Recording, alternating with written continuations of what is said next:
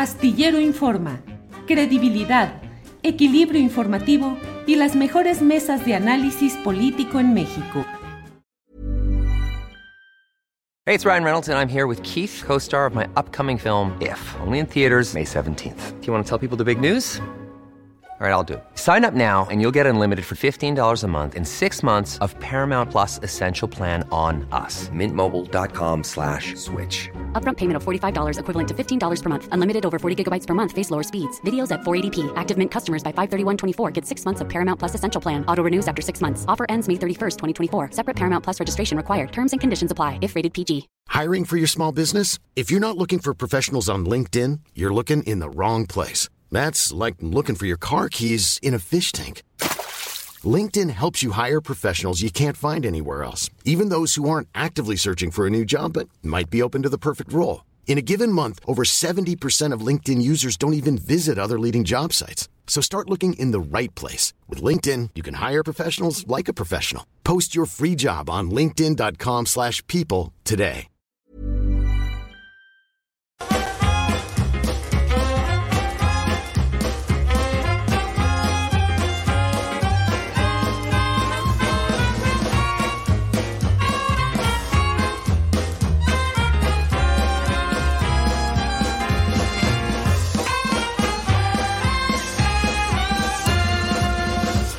Muy buenas tardes, buenas tardes en este martes 11 de abril de 2023. Gracias por acompañarnos en esta transmisión de Astillero Informa. Tendremos como siempre información, análisis, debate, mesa de periodismo, entrevistas y lo más relevante de la información de estas horas trepidantes, galopantes, movidas de nuestro país. Así es que como siempre con el agradecimiento de que nos acompañen a lo largo de esta transmisión. Astillero Informa arranca aquí y estaremos hasta poquito después de las 3 de la tarde. Doy la bienvenida a mi compañera Adriana Buentello, que ya está por aquí. Adriana, buenas tardes. ¿Cómo estás, Julio? Muy buenas tardes. Saludos a todos los que ya están conectados. Julio, ¿qué tal pues estos días acá en la Ciudad de México? Todo muy bien, todo muy bien, afortunadamente, Adriana. Eh, aquí eh, disfrutando este clima cambiante, luego calor, luego hoy está nublado y con todo esto, pero bueno, muy contento. Adriana, ¿qué tenemos en este día movidito? Julio, hay varias eh, cosas importantes. Hoy en la conferencia mañanera, pues una confrontación también con el expresidente Vicente Fox. Fíjate que el presidente López Obrador en la conferencia mañanera dio a conocer que cuando el expresidente Enrique Peña Nieto estaba por terminar, eh, Cofepris le dio 63 permisos para, eh, pues por este tema de la cannabis a empresas ligadas al expresidente Vicente Fox. Vamos a escuchar qué fue lo que dijo el presidente. Cinco días antes de terminar el gobierno de Enrique Peña Nieto, Cofepris dio 63 permisos para comercializar productos derivados de la cannabis, de la marihuana. La mayoría para empresas vinculadas con la familia Fox. Pues sí, ya se está haciendo la investigación, pero todavía hay quienes defienden al régimen anterior. Esta nota, por ejemplo, les causa un coraje tremendo, como si fuesen ellos los que este, hicieron esto y todavía quieren regresar. Entonces tú me preguntas, ¿no? ¿Y ya hicieron la denuncia este, penal? ¿Y esos funcionarios ya fueron castigados? No, si apenas ayer me informaron. Es que todos los días se descubren este tipo de cosas. Y desde luego se va a presentar denuncia. Claro que sí. Ayer me informó el director de Cofepris, porque habían sótanos ahí en Cofepris y están descubriendo cosas. Tienen que probar, desde luego, ¿no? Que dieron los permisos. Vaya, pues fíjate lo que son las cosas. Desde luego, a nivel nacional hay estas tiendas que distribuyen los derivados de la cannabis, eso es cierto, y en todos los lugares se habla, eh, yo los he visto en Guadalajara, he preguntado, oigan, estos son los de el expresidente Fox, y dicen, sí, ese es, el negocio. El propio Vicente Fox respondió hoy eh, diciendo que no, que él no tiene un negocio de la marihuana. Es cierto, no de la marihuana como tal, como la planta específicamente para el consumo directo, personalísimo, pero sí de muchos derivados. Mira, ahí está lo que dice Vicente Fox, Adriana. López, una mentira más. No tengo ninguna licencia de cannabis. Eres un pinocho, nariz larga y mentiroso. Constitución. Ah, constitudinario, consuetudinario, supongo que quiere decir eh, el señor Fox. Eh, revisa Cofepris, es tu propia información. Pues, ¿cómo ves, Adriana? Julio, además difícil saber qué es lo que dice luego el presidente, porque, mira, aquí tenemos algunos de los mensajes, pero hay que reconocer que el presidente de pronto, al expresidente de pronto le da una especie de diarrea, de diarrea este, escrita, verbal, no, no sé, pero a mí me parece que sí, ya e, en cuestiones de salud mental no está bien el expresidente, no hay, hay cosas que no son muy coherentes, incluso a la hora de que está escribiendo, incluso uno tras otro, un uno tras otro estos tweets, pero bueno, esto es parte de algunas de las reacciones que tuvo el expresidente Vicente Fox después de la conferencia mañanera. Pues eh, efectivamente, además, el propio expresidente Vicente Fox en su cuenta de Instagram ha dado a conocer alianzas que, en las que están involucrados, pues, gente, Julio, pues, relacionada con el tema de la cannabis en diferentes formas. Y es parte de lo que también ya estaba esperando que se legalizara para pues, que sus negocios pudieran incrementar o, entrar en otros terrenos, ya no solamente en, esta, en estas primeras etapas. Y pues bueno, Julio, además de eso, de estos temas. Sobre eso, Adriana, nada más déjame hacerle un reconocimiento al señor Vicente Fox Quesada por ser un visionario realmente, por ser un adelantado. Recordemos que su primera alianza en este terreno fue el de que se diera durante su administración, al principio de su administración, la primera fuga de Joaquín Guzmán, alias El Chapo, quien salió de Puente Grande, de la cárcel de alta seguridad, según eso, en un carrito de ropa rumbo a la lavandería, apoyado por Damaso López, que era subdirector y que luego sería compadre y aliado permanente de, eh, del Chapo, hasta que otra vez fue encarcelado, enviado a Estados Unidos, y ahí empezaron otras discordias y problemas entre los chapitos y los hijos de Damaso López. Pero bueno, pues siempre se dijo, caray, iniciando el sexenio y eh, Fox Quesada tuvo libre al Chapo, como si fuera el... Ah, el ah, gerente favorito para el sexenio de este tipo de cosas. No más eso, Adriana, reconocer lo visionario y lo adelantado que siempre ha sido Vicente Fox.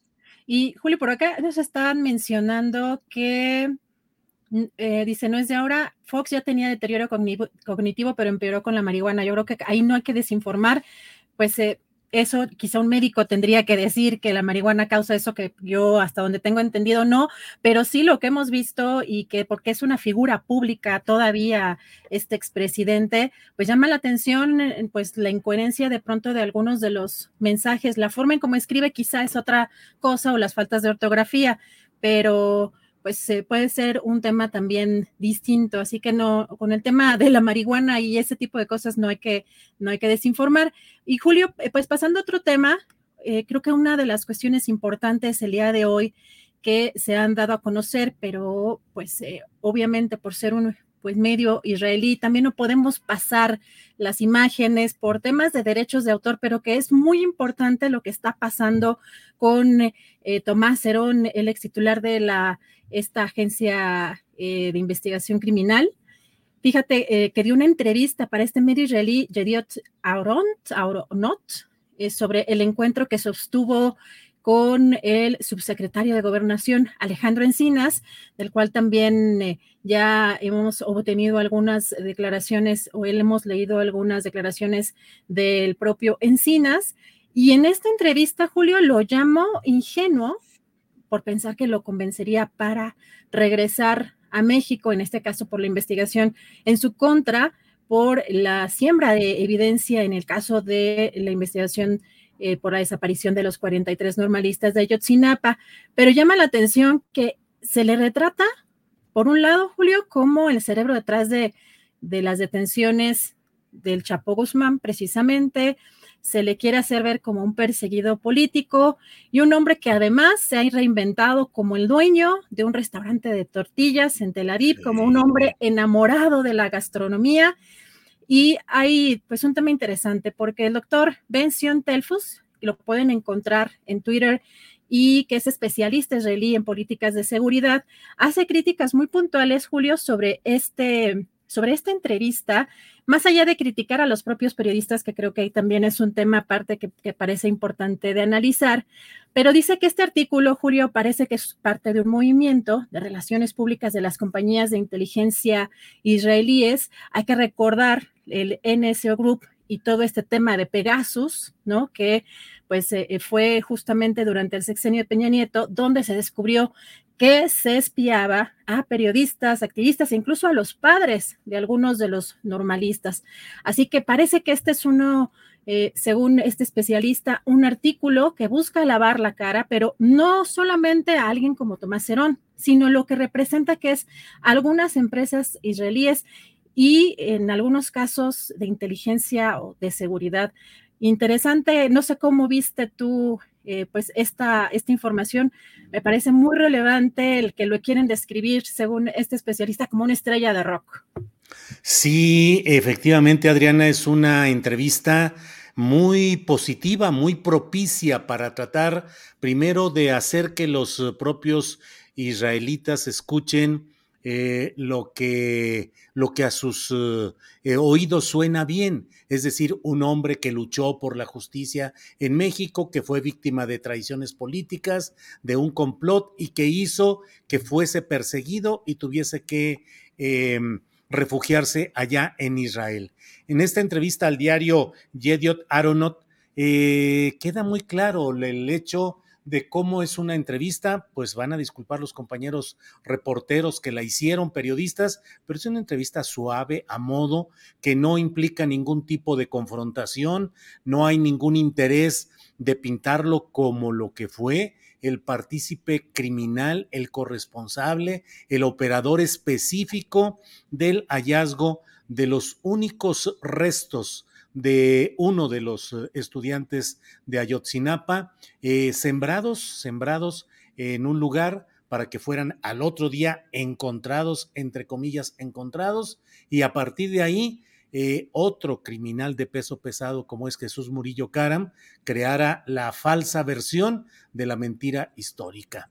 Esta entrevista que se ha realizado en este diario de Israel eh, trata de pintar al propio eh, Tomás Herón como un ciudadano que está ganándose la vida con una cadena, con eh, restaurantes, uno de ellos especializado en tortillas, y por otra parte al subsecretario de Derechos Humanos de Gobernación, Alejandro Encinas, a quien habría chamaqueado Tomás Herón, porque esta entrevista y estos datos provienen de un acto de espionaje en el cual se grabó eh, la parte del diálogo entre Alejandro Encinas y Tomás Cerón, en el cual Alejandro Encinas, por lo que se ve, pues trató de llevársela suave. Obviamente no vas a conseguir que alguien regrese a México. ¿no? De darle por su lado. Darle por su lado, ni modo, de, ni modo de que le digas, oye, si te consideramos culpable, eres un criminal, te vamos a refundir en el bote y vente a México. Pues no, obviamente que el fraseo es en ese sentido. Por ahí van las cosas, Adriana pues complicada cada vez más la extradición, sobre todo si está buscando obtener la ciudadanía, como se entiende o es la pretensión probablemente de este artículo, que también se sospecha o sospechamos algunos que puede ser pagado, más allá del trabajo de los periodistas eh, locales que hayan puesto el micrófono. Pero bueno, Julio, eh, regresamos en un rato más eh, con más información. Ya está nuestra compañera Marta Olivia López Lista. Bien, muchas gracias Adriana. Regresamos en un ratito más y ya estamos aquí porque mire, la Fiscalía General de la República a cargo de Alejandro Gersmanero ha imputado nada más a los cuatro militares que desde un principio fueron arrestados en una cárcel militar eh, por acusados de desobediencia. La FGR imputa a cuatro militares por el homicidio de cinco jóvenes en Nuevo Laredo. Eso es justo, es correcto, hay más implicados. Para ello está nuestra compañera Marta Olivia López. Usted la conoce, periodista de Tamaulipas y directora de En un 2x3, portal, página que recomiendo que sigan quienes deseen estar enterados de lo que sucede en Tamaulipas. Marta Olivia, buenas tardes. ¿Qué tal, Julio? Muy buenas tardes. Pues no solo son cuatro y esta ha sido la denuncia y la queja de los familiares en el sentido de que se está protegiendo a muchos más la familia ha salido a decir, junto con el Comité de Derechos Humanos de Nuevo Laredo que dirige Raimundo Ramos, que ha solicitado la investigación de los otros 17 militares involucrados en estos hechos, entre ellos el capitán Helio Conde Toledano. ¿Por qué? Pues porque ellos presumen que él evitó que sus subalternos privaran de la vida del grupo de jóvenes, además de otros delitos que habrían cometido entre ellos, como encubrimiento, informes falsos a una autoridad, sustracción y alteración de evidencia, tortura y abuso de autoridad, entre otros. Así que no solamente son eh, cuatro, cuatro son los detenidos, pero se pide por lo menos la investigación de los, estos 17 militares. Y bueno, también te quiero decir que ayer fue la audiencia, eh, la, una audiencia pero se difirió para mañana la de vinculación a proceso para estos militares por parte de la Fiscalía General de la República. Sí, Marta Olivia, eh, para mañana se ha pasado esta audiencia de vinculación a proceso y me llamó también la atención, Marta Olivia, una parte en la cual eh, los familiares de los eh, jóvenes asesinados y de los heridos, que un herido que sobrevivió, señalan el hecho de que fueron citados para estar presencialmente en Reynosa. Ellos dicen en una situación de inseguridad sumamente sabida y sin ninguna protección y nada, se les cita a ellos para que viajen de Nuevo Laredo a Reynosa, se presenten en el juzgado para una comparecencia presencial y a los soldados eh, se les eh, eh, hace comparecer por la vía cibernética, por la vía de Internet. Leí eso y me llamó la atención, Marta Olivia.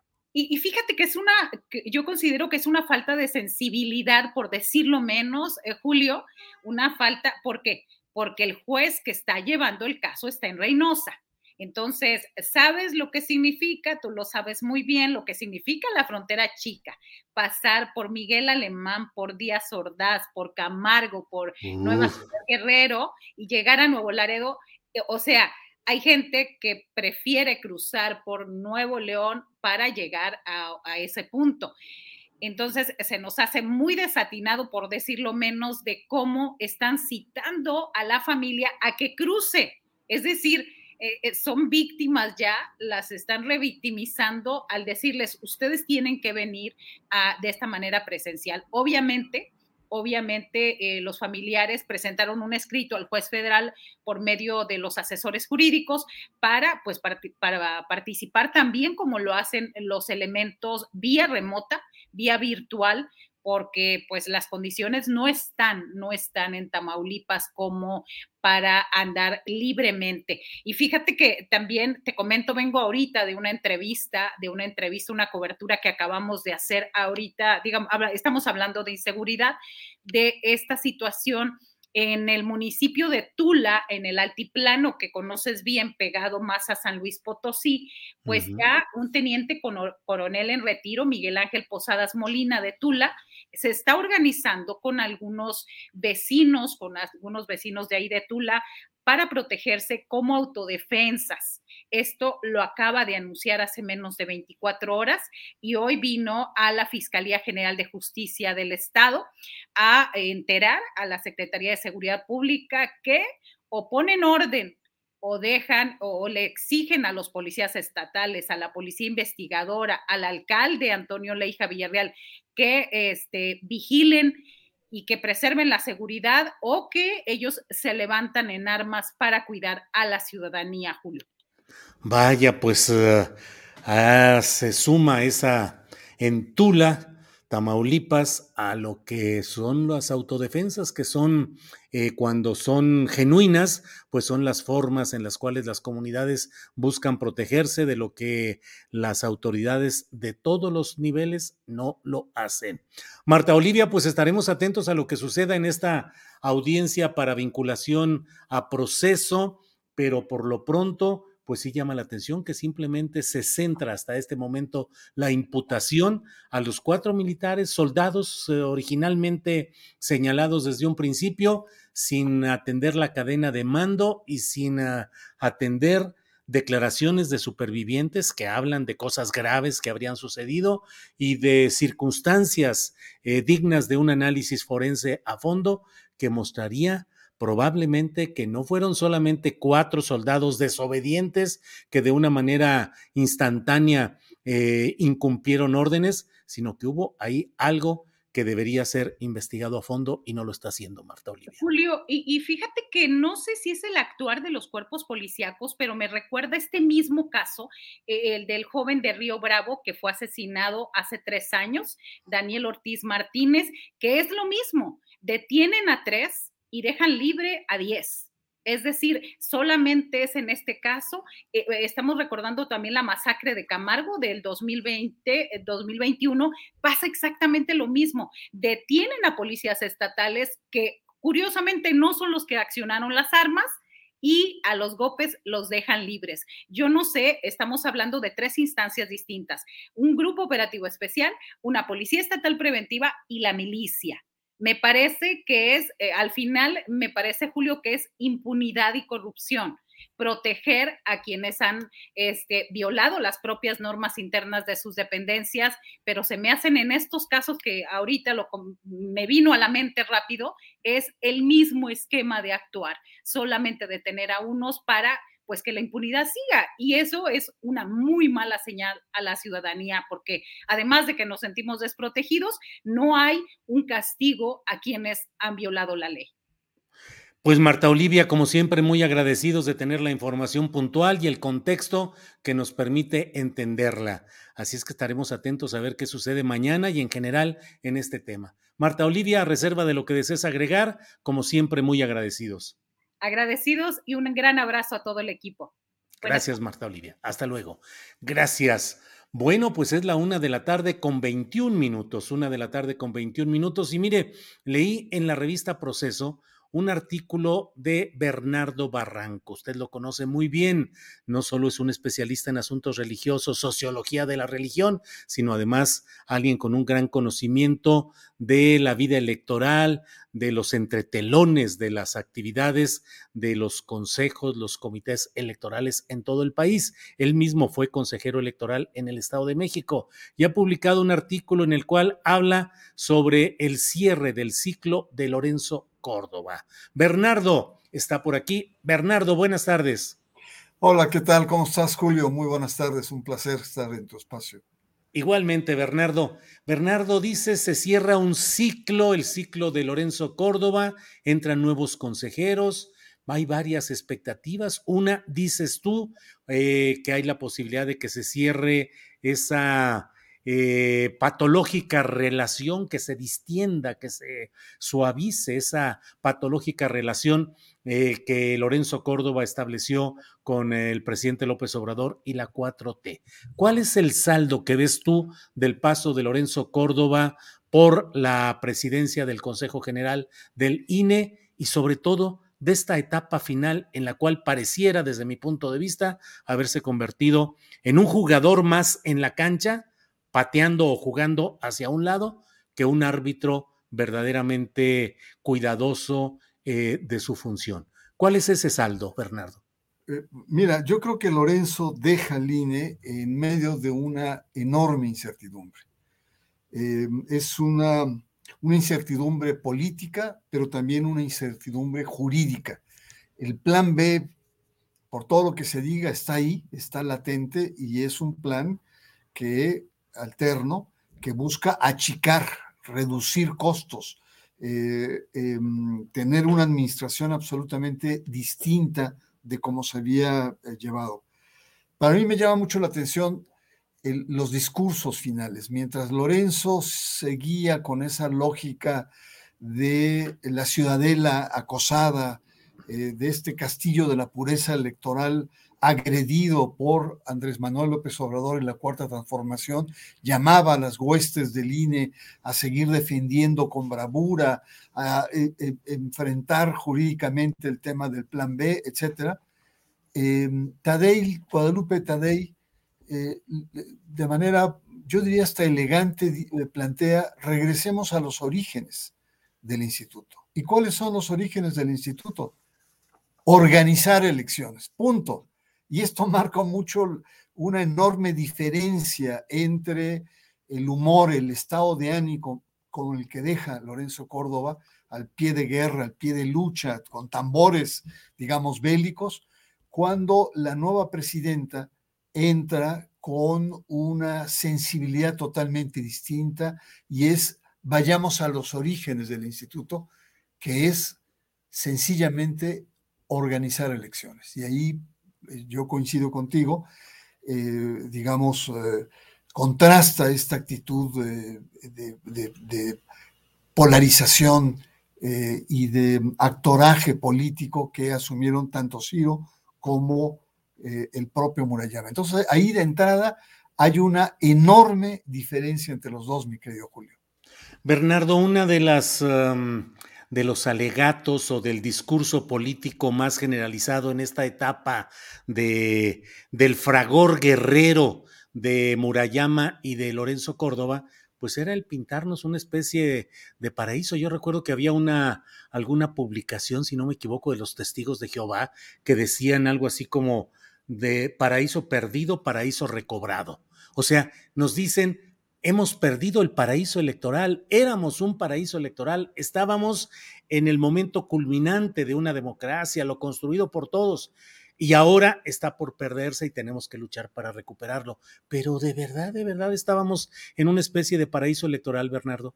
No, nada más falso que eso. Este, y en el artículo planteo eh, que la memoria es corta y que remontémonos al 2017, donde pues los errores de aquel INE pues fueron numerosos. Uno de ellos pues fue precisamente eh, la laxitud con la cual el INE manejó los rebases de tope de campaña de Enrique Peña Nieto. Recordarás el tema Monex, recordarás las tarjetas Soriana, estos recursos subterráneos que hasta después empezaron a visualizarse.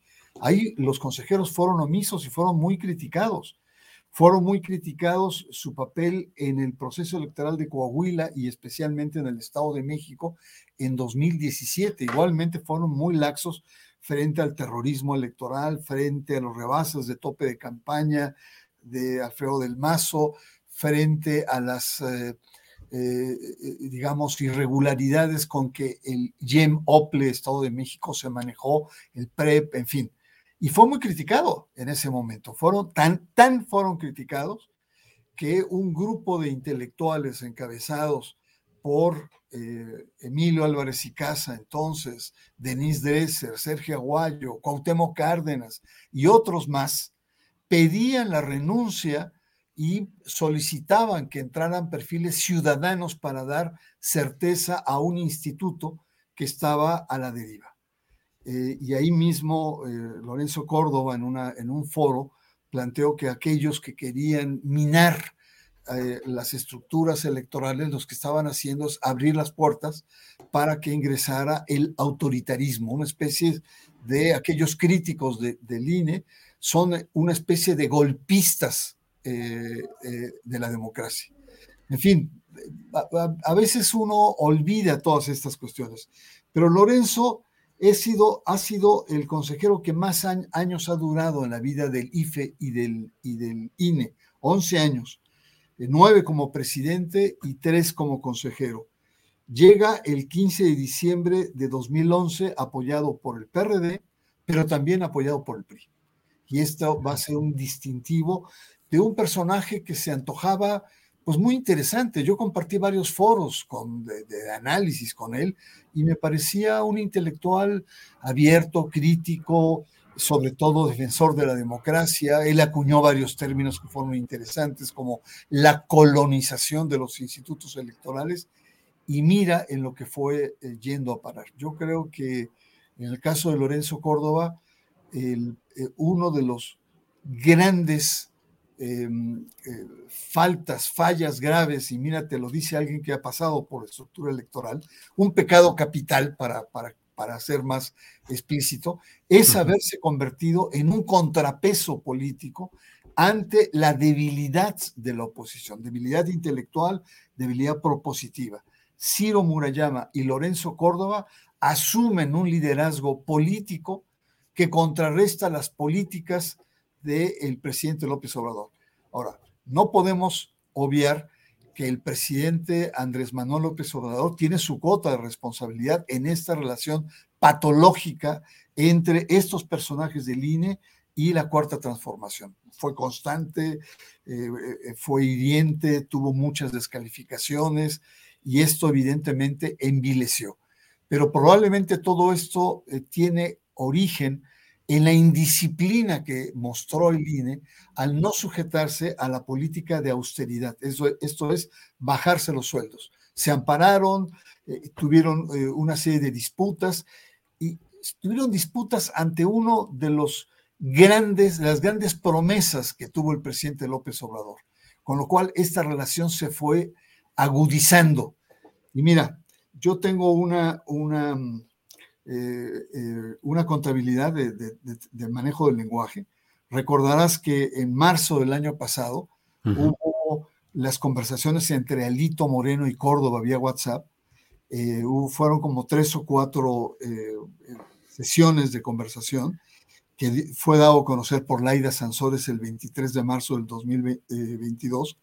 Y yo hice un recuento en términos lingüísticos. 14 veces se dieron las gracias a Lito Moreno eh, y Lorenzo Córdoba. 14 veces se enviaron abrazos.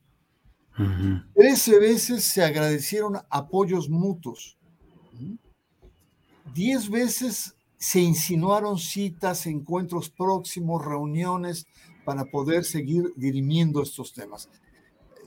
Hay una relación casi, casi eh, conyugal en términos políticos entre Alito Moreno y pues, siguiendo solamente el lenguaje y Lorenzo Córdoba, con lo cual muestra este sesgo que en los últimos años fue dando Lorenzo Córdoba. Y, bueno, y el, papel que jugó en toda esta cuestión del caso Zafiro en Chihuahua, en donde Lorenzo Córdoba exime de una multa millonaria de más de 500 millones de pesos al PRI por estos manejos subterráneos que tuvo eh, el PRI y el, manejo de los dineros de Duarte en Chihuahua. Entonces son elementos que nos muestran que este árbitro se fue polarizando y se fue yendo hacia la oposición y pierde o perdió uno de los rasgos más importantes que representa ser consejero, al irse del otro lado. Me recuerda mucho, eh, yo sé que te gusta el fútbol, el, primero, de, primero de, abril hubo un partido de fútbol entre León y, y el árbitro ahí le sacó la tarjeta a un jugador de, el, de León y estaba rodeado y le dio una patada entre las piernas al futbolista que cayó fulminado. Sí.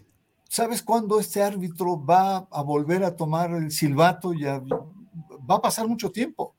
faltó a una regla de oro que es la imparcialidad. Se fue en contra de uno de ellos. No quiero decir que, Andrés Manuel fue una sedita y una línea eh, muy, muy delicada. No, fue también un guerrero.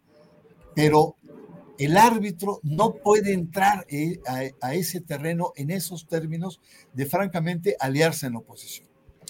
Bernardo, y sin embargo, hoy pareciera que Lorenzo Córdoba es un personaje fundamental en todo el proceso de protesta social, de la marea rosa, de los grupos eh, coaligados para tratar de evitar la continuidad de Morena y la 4T.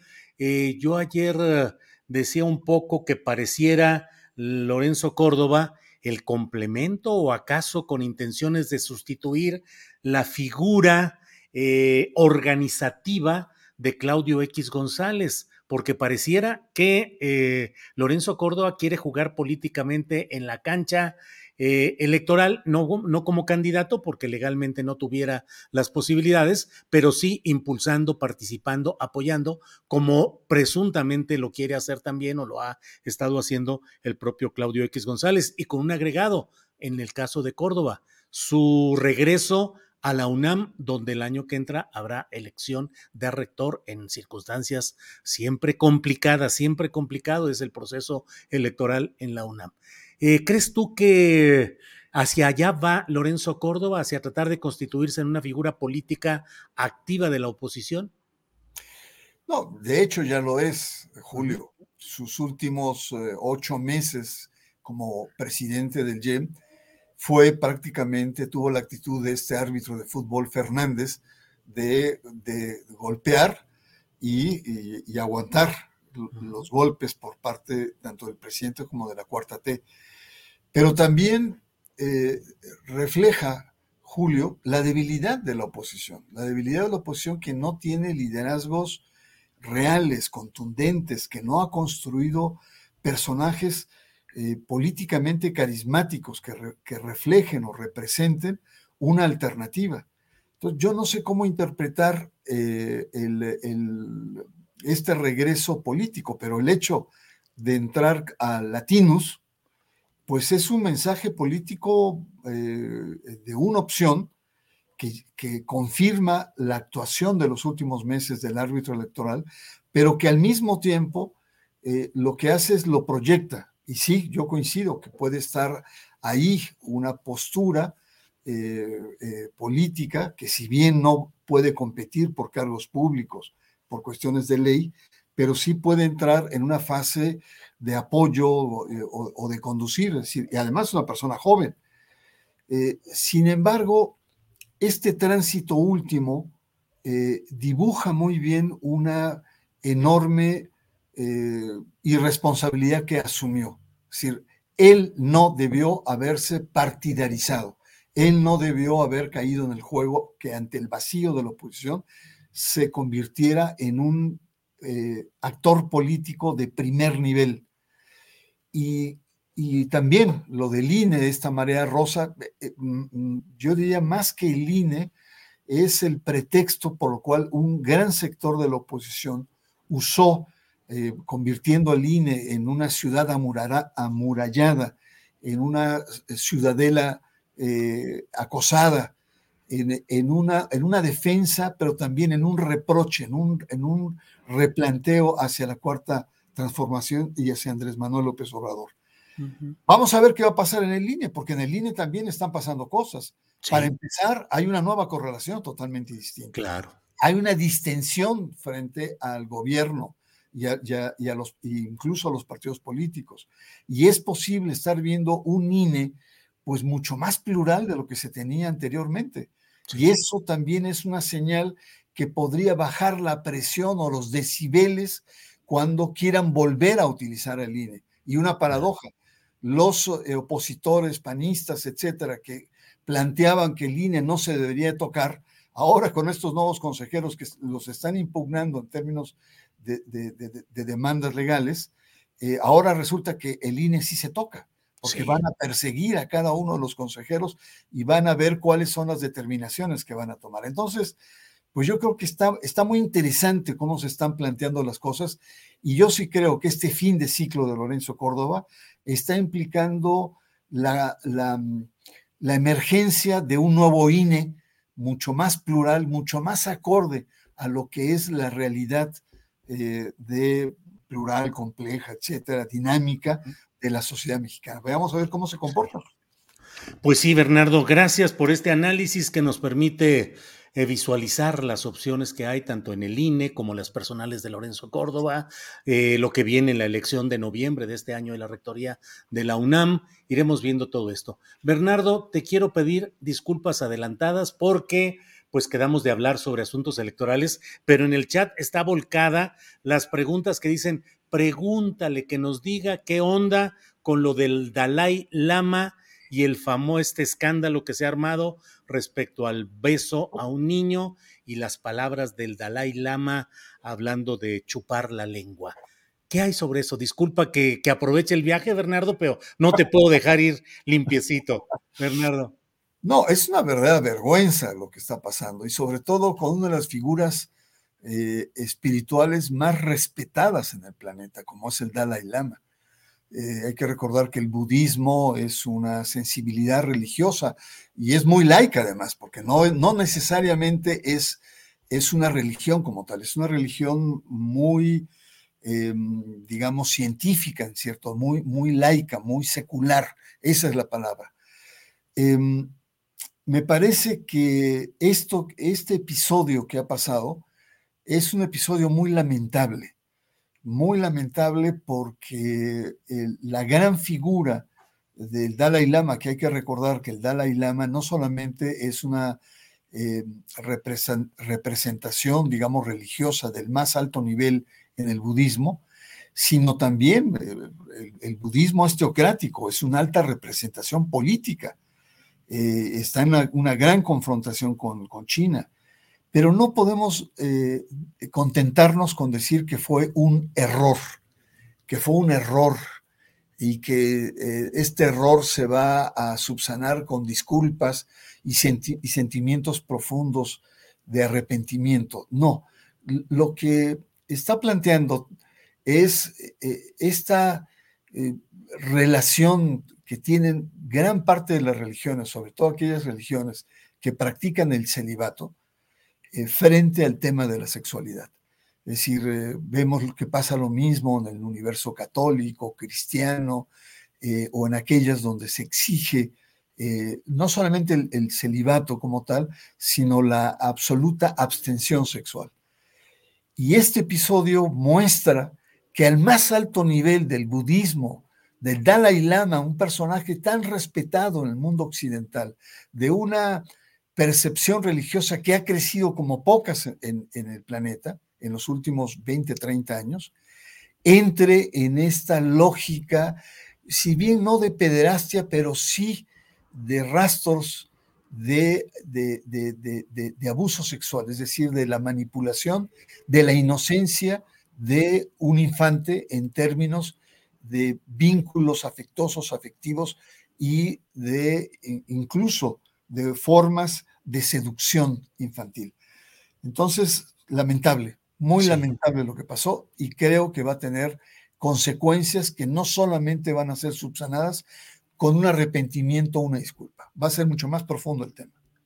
¿Consecuencias geopolíticas también, Bernardo Barranco? Por supuesto, porque le da armas a, sus grandes opositores, sobre todo eh, China, que tiene un diferendo político, eh, geopolítico con el, el, Dalai Lama, su propia situación en la zona oriental, el apoyo que recibe de India y de otros estados, evidentemente que sí puede tener repercusiones. Pero vamos a ver, vamos a ver cómo lo manejan, vamos a ver hasta dónde pueden llegar, pero es un hecho que es un golpe muy duro, no solamente a la autoridad del Dalai Lama, sino también al budismo, que ha sido una de las sensibilidades religiosas que en Occidente y sobre todo en las clases medias altas ha crecido como pocas religiones. ¿Un Dalai Lama puede renunciar, Bernardo, o solo deja el cargo hasta su muerte? No, de hecho, él ha, dejado su cargo y ha permitido que otros vayan asumiendo eh, responsabilidades de tipo administrativo, de tipo georreligioso, etcétera. Pero indudablemente que él sigue siendo una, sigue siendo la autoridad moral. Por eso es que este incidente es un incidente verdaderamente trágico para, eh, para, para el budismo y muy probablemente también va a ser flanco de muchos ataques por parte de los opositores al Dalai Lama. Bernardo, pues disculpa esta tentación de pedirte tu opinión sobre este tema, pero era eh, voz exigente aquí en el chat aprovechar la oportunidad de pedirte esta, esta opinión. Bernardo. Son, los estigmas, mi estimado. A mí hasta, Pues claro, a mí hasta hace poco, pues era yo Bernardo Barranco, Mister Religiones. Y ahora esta cuestión de, de las elecciones, etcétera, me permite mostrar que no solo de Dios eh, vive el hombre, o sea, hay otros elementos que son también atrayentes como esta parte política. No, yo soy, te agradezco mucho tu espacio. Al contrario, Bernardo, muchas gracias y seguiremos atentos a lo que siga. Hasta pronto, Bernardo. Hasta muy pronto. Gracias. Es la una de la tarde con 44 minutos. Vamos de inmediato a nuestra siguiente entrevista, porque mire usted, vamos a hablar con Ricardo Valderas. Él es coordinador de periodismo en Poder. Eh, vamos a hablar sobre la epístola de un pueblo cansado, explotación laboral, cómo han la cuestión salarial. De todo ello vamos a hablar de inmediato con Ricardo Valderas, que ya está por aquí. A ver, Adriana entra. Adriana, Adriana Buentello, que está por aquí. Ya estamos, Julio. Ah, adelante, Adriana. Adelante. Regresamos en un ratito contigo, Julio. Sí, adelante, gracias. Gracias eh, a Julio Astillero. Regresamos ya con la mesa en un ratito más y mientras tenemos esta entrevista con Ricardo Valderas, él es coordinador de investigación en la organización Poder. ¿Cómo estás, Ricardo? Buenas tardes. Adriana, buenas tardes. Muy contento de compartir este espacio contigo y con Julio y a tus órdenes. Gracias. Pues hoy lanzan una investigación muy importante, pero sobre todo hay que recordar esta organización Poder, que las, los hemos entrevistado desde hace ya algunos años, entre otros temas por la mafia de la ciencia, eh, pues también la investigación sobre el río Sonora, el peor desastre ambiental de la historia de la minería en México. Y ahora estás lanzando un reportaje, un reportaje epístola de un pueblo cansado, pues de la explotación laboral, pero ahora con cifras eh, pues muy impresionantes, Ricardo. Sí, mira, ah, el trabajo eh, surge de una colaboración entre la Facultad de Economía de la Universidad Nacional Autónoma de México y Poder, en donde, gracias a los profesores Octavio Rosas Landa, Adriana y Samuel Rosado, tuvimos interacción con algunas de sus estudiantes y nos planteaban que cómo podían llevar a la práctica eh, estos ejercicios de, de economía nacional y, cómo podían estos resultados que ellos analizaban, ah, pues verse reflejados en, otros espacios de discusión y que no se quedaran solo en el aula. A partir de esto, bueno, me puse a platicar con, los profes y las profas y, les planteamos un, proyecto de investigación. Como bien lo dices, Poder constantemente está trabajando, ah, haciendo análisis corporativo y señalando cuando una empresa nacional o transnacional viola derechos humanos, de, evidentemente, de las personas. Eh, entonces, a, raíz de esto y ellas entendiendo este fenómeno, fue que nos dimos a la tarea de calcular el tiempo en el que una persona trabajadora de la industria de la manufactura tarda en producir el valor total de su salario. La cifra, la gran cifra de, este trabajo, luego del análisis de, siete bases de datos eh, en las que resaltan la, la, ENOE, el tipo de cambio de Banchico, los datos de exportaciones, la población de la manufactura, la segmentación del tipo de manufactura, es que cualquier persona en el país en promedio tarda 24.6 minutos en producir el valor total de su salario. Todo lo demás se va directamente a los bolsillos del patrón.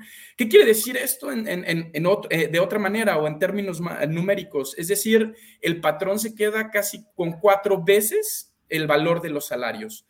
entonces, a partir de ahí empezamos a segmentar con casos ya muy particulares. Por ejemplo, estábamos tratando de identificar cuáles eran las entidades de la República en las que esto, eh, esta tasa de, explotación laboral, por ponerle uh, un apellido, eh, pues eh, tenían los números más alarmantes. Más adelante vamos a hablar de otro fenómeno, pero respecto al valor nacional, en minutos se encuentra en primer lugar Oaxaca, en el que la, eh, trabajadora de la industria de manufactura tarda 4.1 minutos en producir el valor total de su salario.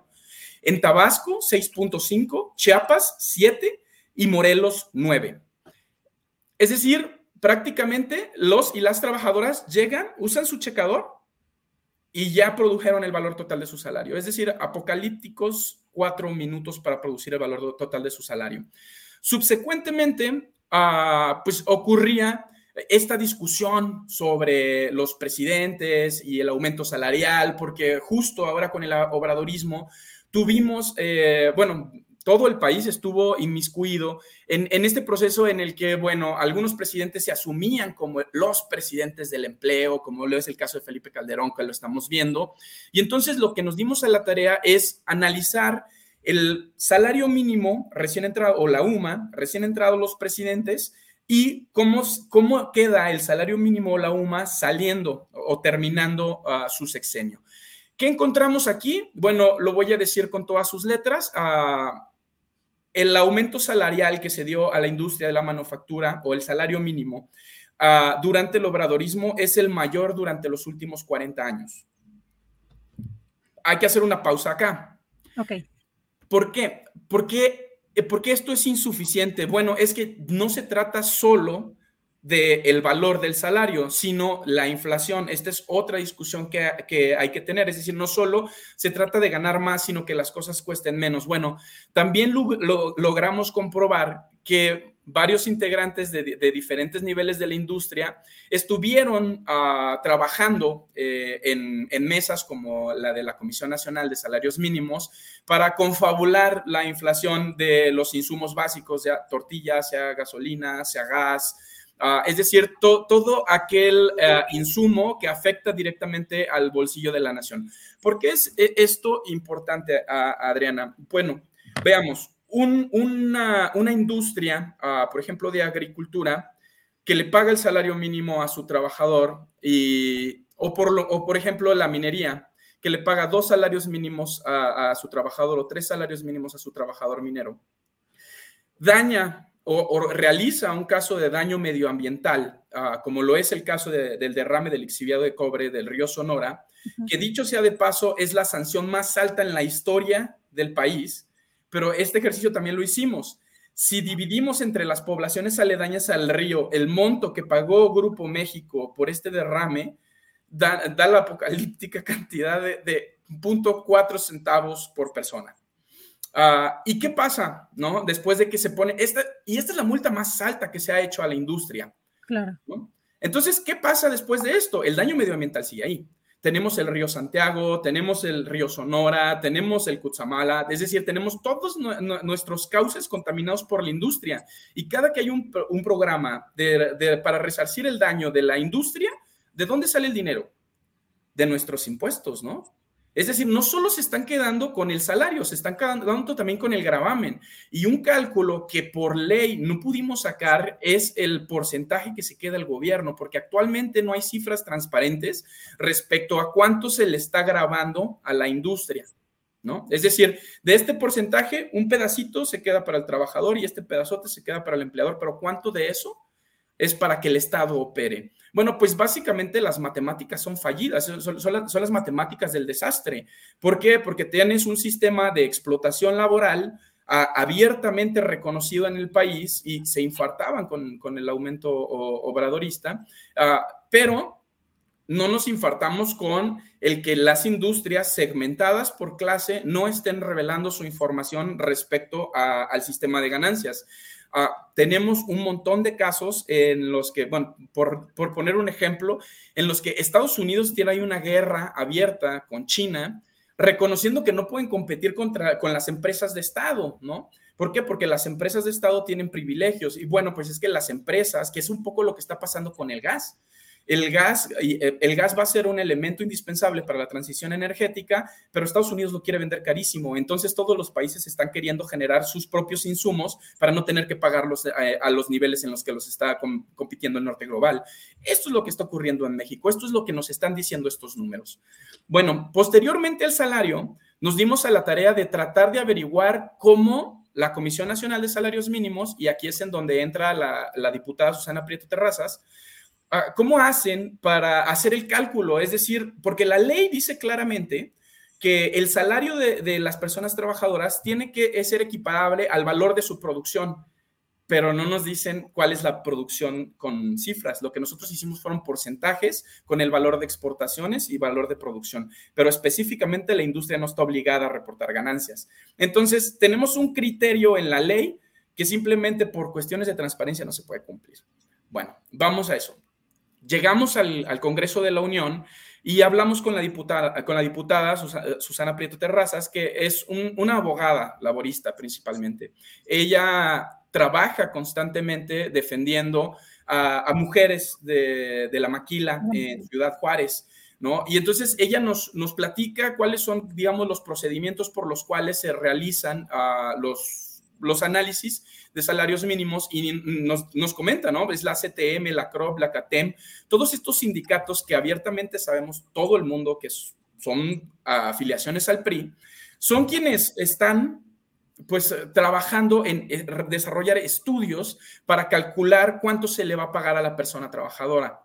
Ojo, estamos hablando de una industria muy específica y calculando únicamente a la industria que, es considerada manufactura. Son, es, tala, es, ah, es minería, ah, es decir, casi, casi son puros trabajos manuales. Es eh, industria textil para vestir y no vestir, e, es decir, todo tipo de telas. son, es la industria base de todas las naciones. Ricardo, antes de pasar acá con el video de Susana, eh, eh, ¿cómo se midió? Aquí nos están preguntando, ¿cómo se midió el salario? ¿Por hora, por día, por semana?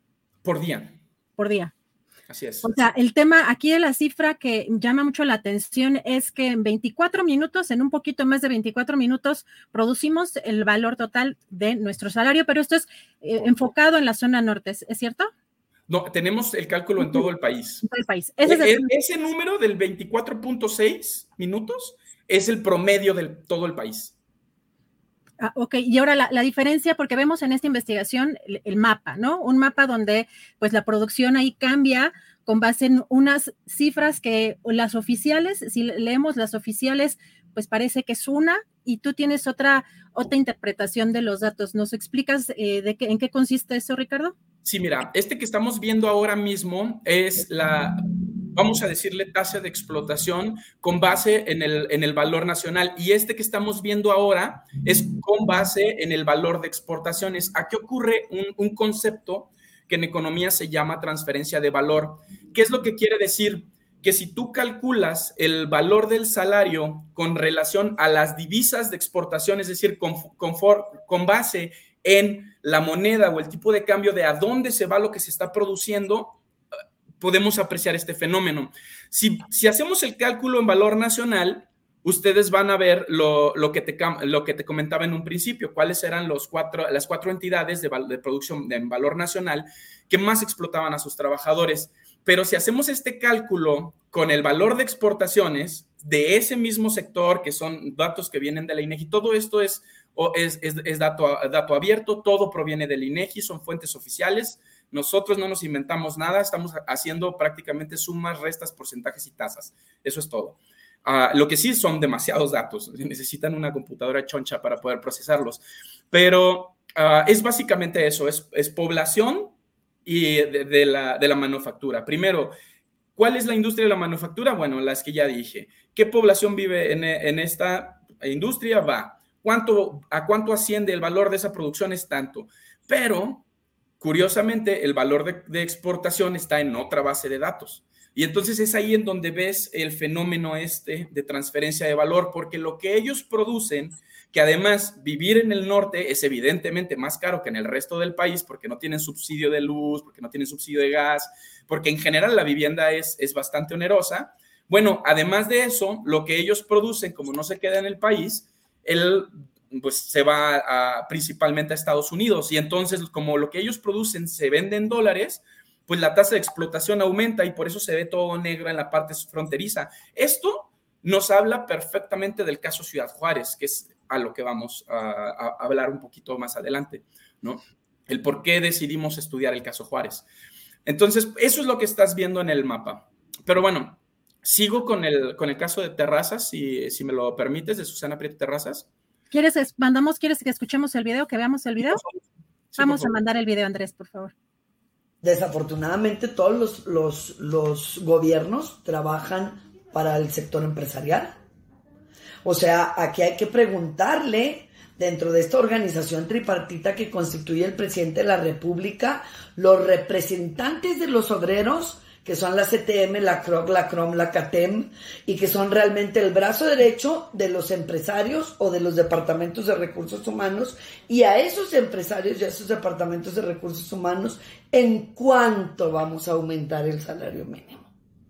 Porque así está constituida la Comisión Nacional de Salarios Mínimos establecido desde la Ley Federal del Trabajo. Se tiene que escuchar a todas las partes, pero pues con estos representantes del sindicalismo blanco del país, pues podemos ver de manera inmediata que los trabajadores no tienen representantes de este, dentro de este organismo tripartita y que simple y sencillamente están a las expensas de lo que el empresario dice.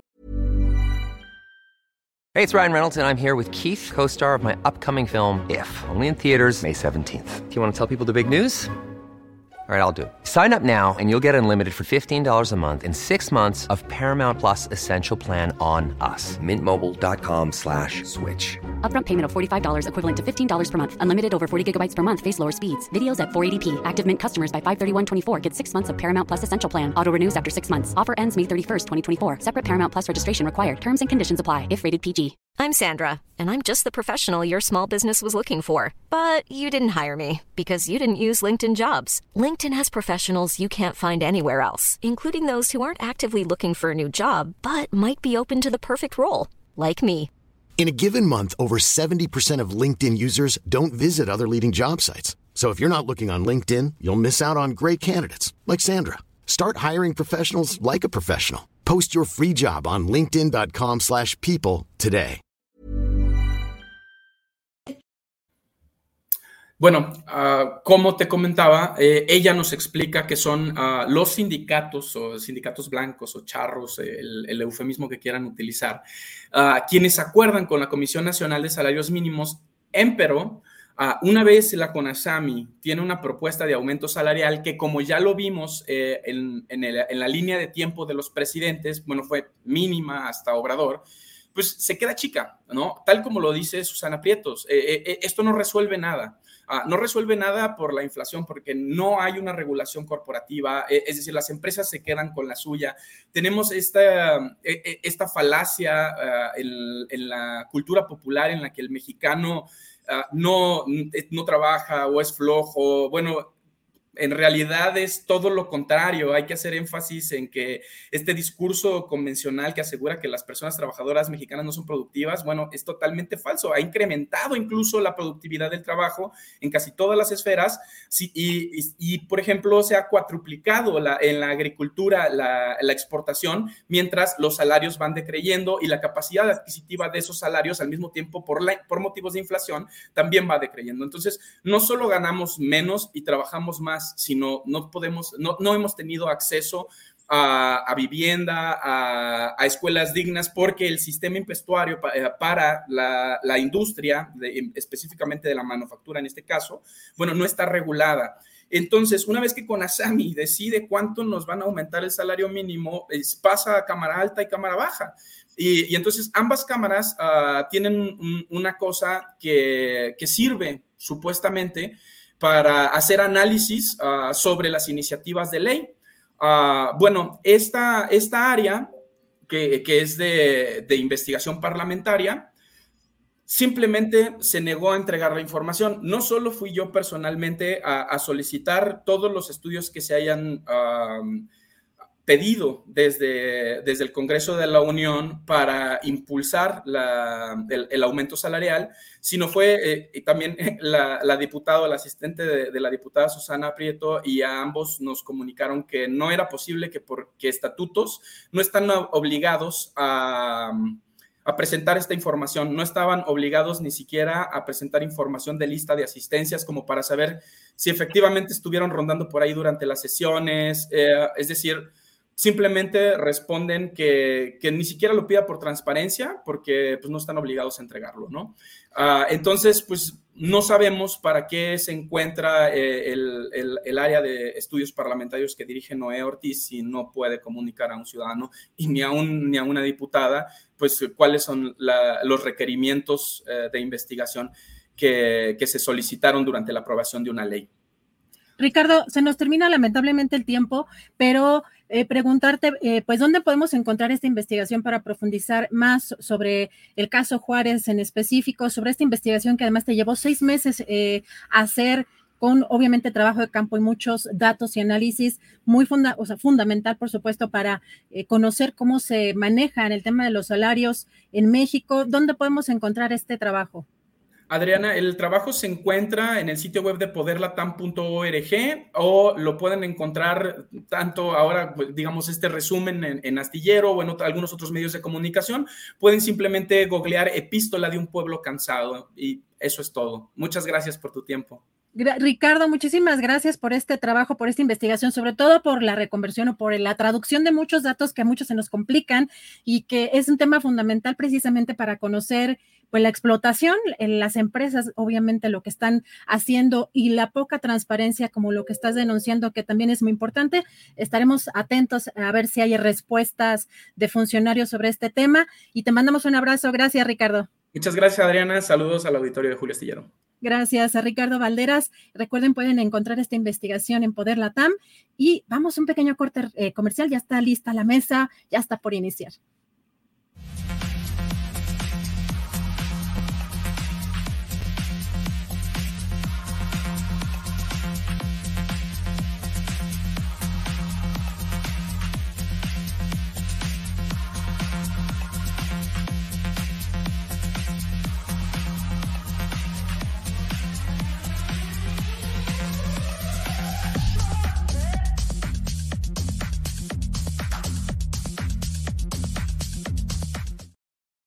Martes 11 de abril, martes 11 de abril y ya estamos puestos para entrar a nuestra mesa de periodistas correspondiente a este martes en el cual hay muchos temas que vamos a abordar con mis compañeros que ya están puestos aquí. Arnoldo Cuellar, buenas tardes. Hola Julio, hola Temoris. Buenas tardes y un gusto. Igualmente, Arnoldo. Temoris Greco, buenas tardes. Julio, Arnoldo, me da, me da gusto que Arnoldo venga de azul, yo así de rojo, tú de negro, entonces... azul verde. De, de árbitro. Sí, de ratito llega Daniela Barragán y seguramente va a poner el colorido aquí o nos va a ajustar cromáticamente a unos y a otros. Así es que esperemos. Temoris, bienvenido, buenas tardes. Gracias, gracias, gracias Julio. Arnoldo también. Gracias. Em, Arnoldo, ¿qué pensar acerca? Pues hay pues muchos temas realmente en, eh, de los cuales podemos hablar, pero me llama la atención esta. O la marihuana. O cuál. o el que tú quieras, el que tú quieras. Te toca, te toca. Dinos qué opinas de este asunto. ¿De veras hay concesiones para derivados de la marihuana? hay algunas tiendas, Paradise creo que se llaman algunas de ellas. En fin, ¿qué hay sobre este tema, Arnoldo, tú que eres conocedor de aquellos rumbos foxianos? Bueno, Vicente Fox tiene tiempo en congresos que lleva a cabo en su centro de convenciones, donde tiene una mini oficina de los pinos. Eh, por cierto, ya muy de modé, porque ahora el tema es Palacio Nacional y no los pinos. Eh, promoviendo el uso lúdico de la marihuana y además el, también el medicinal o el farmacéutico. En un lado busca la despenalización, ha insistido, ha, formado un cabildeo, tiene, entiendo que socios norteamericanos, está importando productos y hay toda una industria. Hay que recordar que la familia Fox tiene amplias extensiones de terreno en, en, San Francisco del Rincón, en la comunidad de San Cristóbal de las Casas. Han sido históricamente productores, agricultores, exportadores de algunas eh, verduras. Dicen los que saben que el que los metió a este negocio y los enseñó fue Javier Usabiaga, el, potente industrial celayense que, se convirtió en un ícono de, la exportación y tratamiento de verduras, no solo a Estados Unidos, a varios otros países, y que luego fue secretario de Agricultura de Vicente Fox como gobernador, primeramente, lo convenció de pasar a dar el salto a la política Javier Usabiaga era un reconocido priista celayense, se metía poco en política, pero tenía peso, tenía influencia. Fox lo hizo dar ese salto y luego se lo llevó a México, a la Secretaría de Agricultura, cuando fue presidente de la República. la familia Fox incursionó mucho en ese tema. No les iba tan bien como Usabiaga. Eh, cuando entraron a, la política tenían serios problemas financieros con los bancos. Están ahí las declaraciones patrimoniales de Fox, donde tenía deudas, etcétera. Situación que ya está totalmente saneada a estas alturas. Pero yo creo que viendo que los productos eh, agropecuarios que normalmente ellos eh, sembraban, producían, ya no tienen los rangos de utilidad. Ha entrado mucha gente a la competencia de las berries, del brócoli, de, de los pimientos. Aumentan también las exigencias de los importadores norteamericanos para la calidad, para las certificaciones, las certificaciones kosher, etcétera. Ha bajado mucho el margen de utilidad. Y, desde luego hay agricultores que tienen, digamos, mejor, mejor conocimiento, mejor técnica, le sacan más dividendo, no hay espacio para muchos. Entonces yo no, no descarto que Fox quiera eh, entrar al negocio de además sembrar marihuana en el momento en que esto se pueda hacer, tanto para exportarla a los estados de la Unión Americana, donde ya es legal el uso lúdico, como para los derivados médicos del, del componente que no es el tetrahidrocannabinol, sino el, el, otro que ahorita no voy a recordar el nombre, y ya ha estado en ese cabildeo. Ahora, ¿qué llama la atención de todo esto? Llaman la atención los 63 permisos, dijo el presidente. Si no sí, 63. Otorgados cinco días antes de la conclusión del gobierno de Enrique Peña Nieto. El mismo Enrique Peña Nieto al que Vicente Fox recibió en su rancho cuando era gobernador del Estado de México, le vendió capacitaciones y asesorías y luego lo apoyó en la campaña descaradamente, eh, dejando en la estacada a, a, Vázquez Mota, ¿no? Y ahí olvidándose de su panismo, etcétera. Entonces hay un intercambio de favores, que es lo mismo que ha hecho la vieja clase política, esa la que Vicente Fox quería sacar de los pinos y del país como víboras y tepocatas. Entonces, pues entró en esa lógica.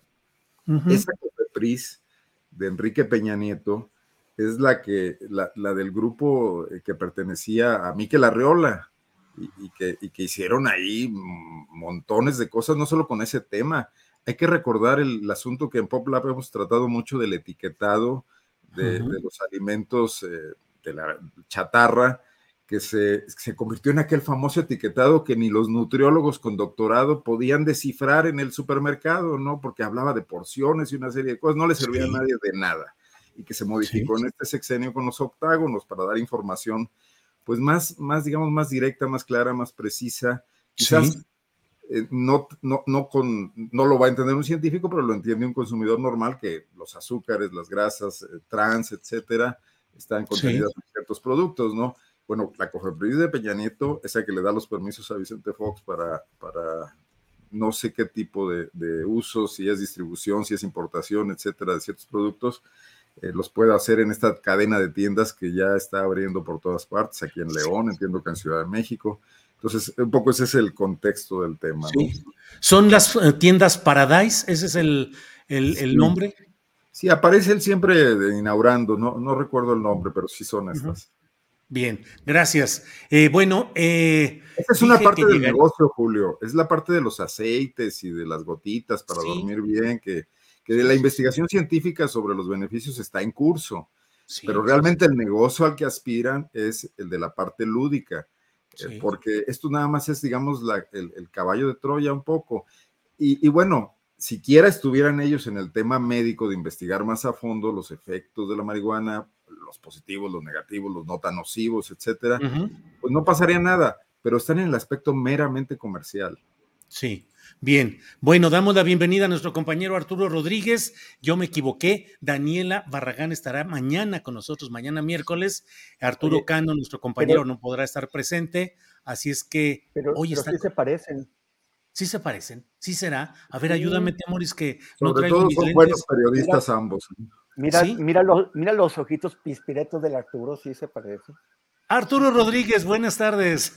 Buenas tardes, Julio, Temoris, Arnoldo, qué gusto. Este sexenio de Vicente Fox guanajuatizó la República.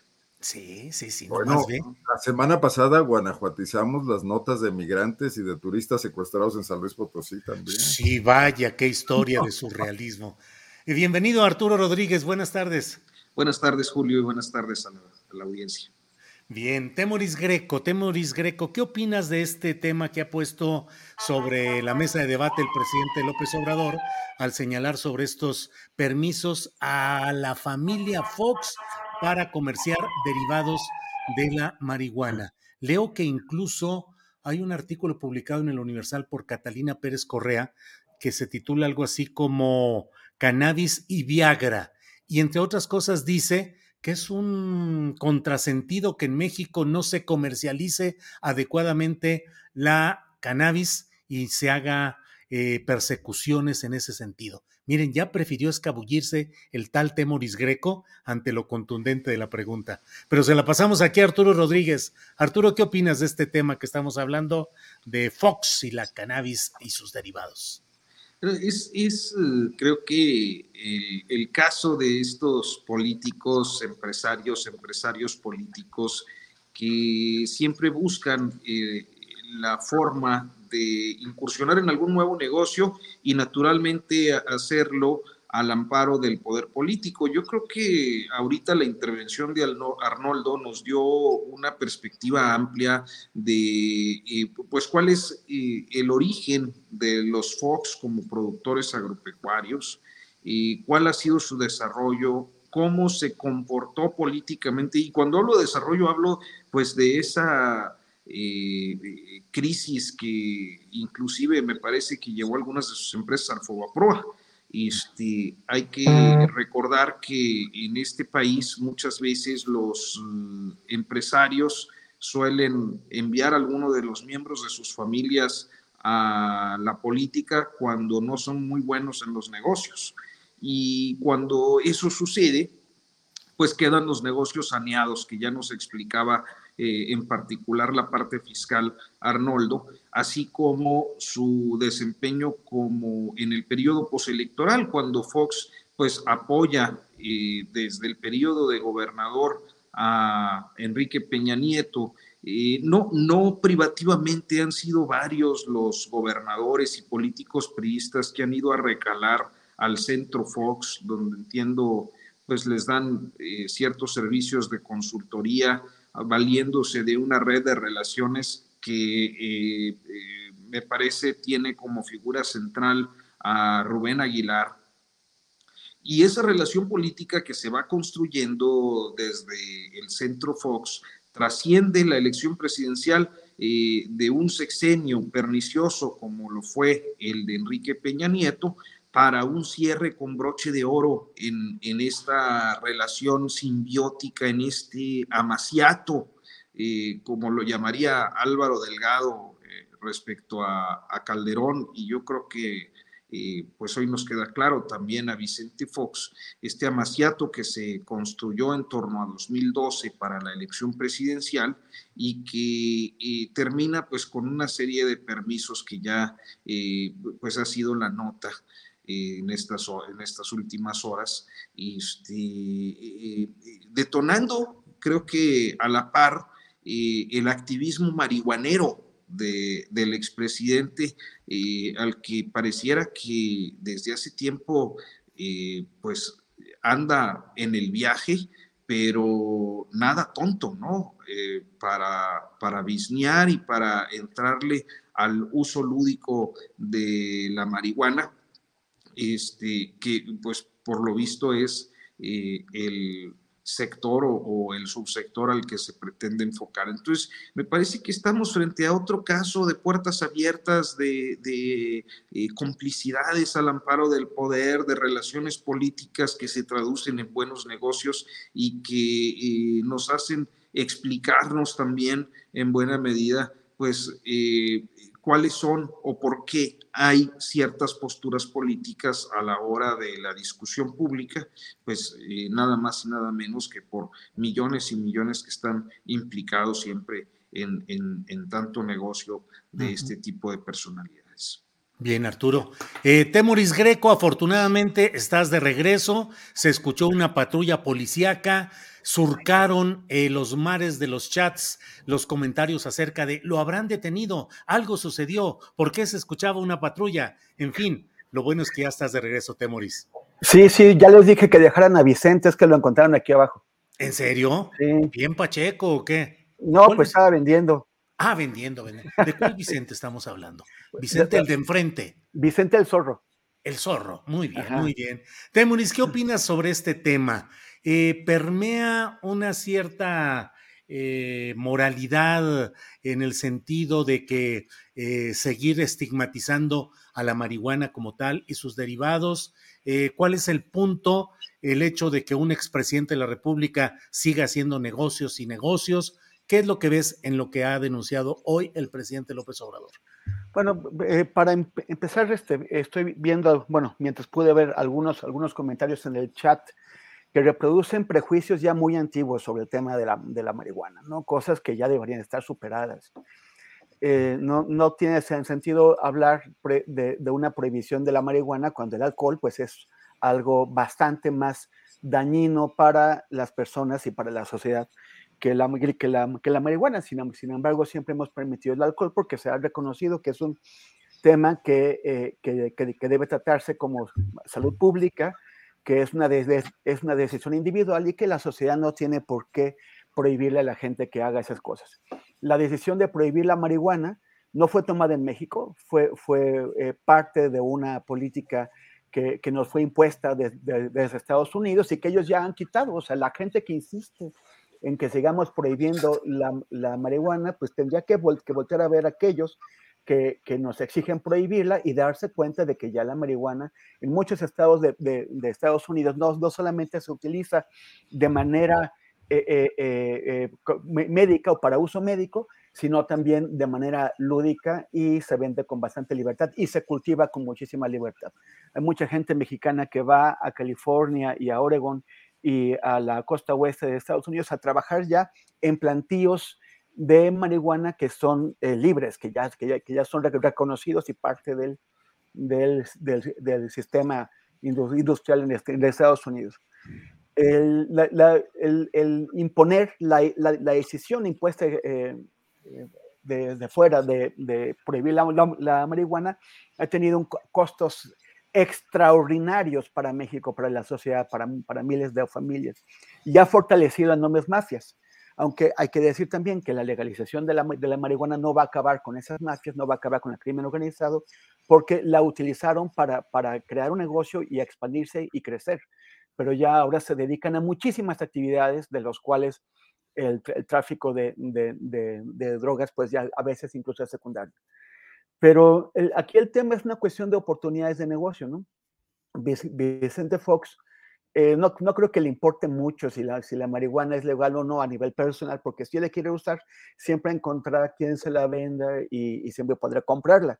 Le interesa porque ve oportunidades de negocio, porque, porque eventualmente eh, tendrá que abrirse esa industria en México. Eh, se, ha, se, tardado demasiado. El gobierno de, López Obrador no, ha cumplido con las expectativas que había de, terminar de despenalizarla y facilitar otra forma de, interacción social con la marihuana. Pero esto va a ocurrir y Vicente Fox, como otros, pues quieren ser los primeros en empezar, o sea, tienen, quieren tener una, lo que en, Fórmula 1 llamarías una pole, position, la primera posición para empezar esta, esta carrera. Y lo que vemos es que, como suele ocurrir en México, pues el gobierno de Peña Nieto se lo facilitó extendiéndole todos estos permisos que le dan una, una, una ventaja, una, una, ventaja que es, que es eh, pues, pues va contra las, las, las, leyes del mercado.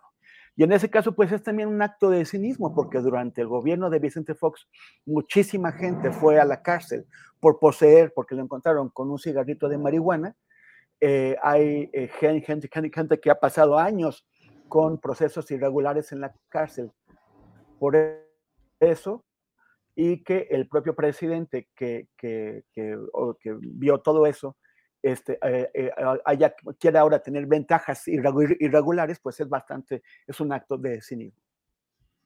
Bien, gracias, Temuris.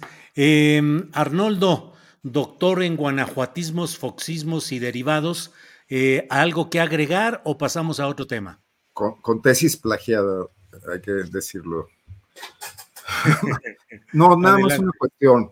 No se nos olvide que Vicente Fox fue alto ejecutivo de Coca-Cola antes de ser político y antes de ser agricultor fracasado. Eh, parte de los permisos que se están litigando, no sé si entre los 63 que el presidente mencionó hoy, tienen que ver con el tema de bebidas que utilizan ingredientes de la marihuana, bebidas que ya están siendo planeadas por las grandes refresqueras para lanzarlas al mercado en cuanto se pueda, en cuanto tengan disposición. Y, si hubo un gran cabildero de Coca-Cola durante el que abrió la puerta para muchos excesos, como la entrada en chapas de la Coca-Cola de manera brutal y, las concesiones para plantas embotelladoras con, pozos de agua y concesiones importantísimas, fue precisamente Vicente Fox. Entonces, es la lógica del capitalismo. Si, si mañana se autoriza el uso de la marihuana lúdico, eh, eh, eh, quienes están en esa pole position, como dijo Temoris, son las grandes, eh, las grandes, los grandes monopolios empresariales que pueden hacerlo con cabilderos políticos como Vicente Fox o como Felipe Calderón, etcétera. Creo que ahí hay una competencia, porque mientras uno le apuesta al tequila, el otro le apuesta a la cannabis, que quizás se puedan poner de acuerdo, ¿no? Pero eh, eso va a quitarle, por ejemplo, a la marihuana cualquier potencial, eh, digamos, subversivo como lo ha tenido durante tanto tiempo para convertirlo en una parte más de la maquinaria de cómo hacer ganancias, ¿no? Y creo que es ahí donde están estas gentes instaladas, nada más precisar eso.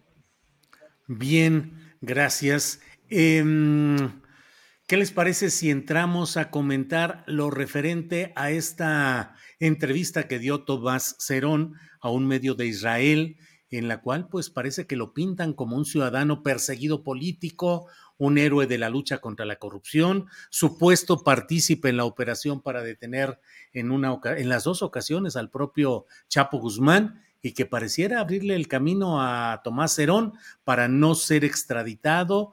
Eh, le han eh, eh, extendido su visa y además hace una serie de comentarios en los que pareciera haber chamaqueado o estar exhibiendo cierta ingenuidad del subsecretario de Gobernación Alejandro Encinas, quien lo visitó allá en Israel. Arnoldo, ¿qué opinas de este tema? Pues mira, que me, me, parece una gravísima contradicción el hecho de que haya tanta preocupación en los think tanks periodísticos del mundo por las fake news que surgen en las redes sociales y en las formas alternativas de comunicación y no diga nada a nadie sobre las fake news que eh, trabajan de manera institucional grandes medios de comunicación institucionales, y, esta es una de ellas, ¿no? Eh, digo, ¿qué, decir? Es, un chayotazo eh, israelí, ¿no? Hecho, pues obviamente, por las empresas a las que sirvió muy bien, que tienen esa capacidad y que se mueven como peces en el agua en México y en todas partes.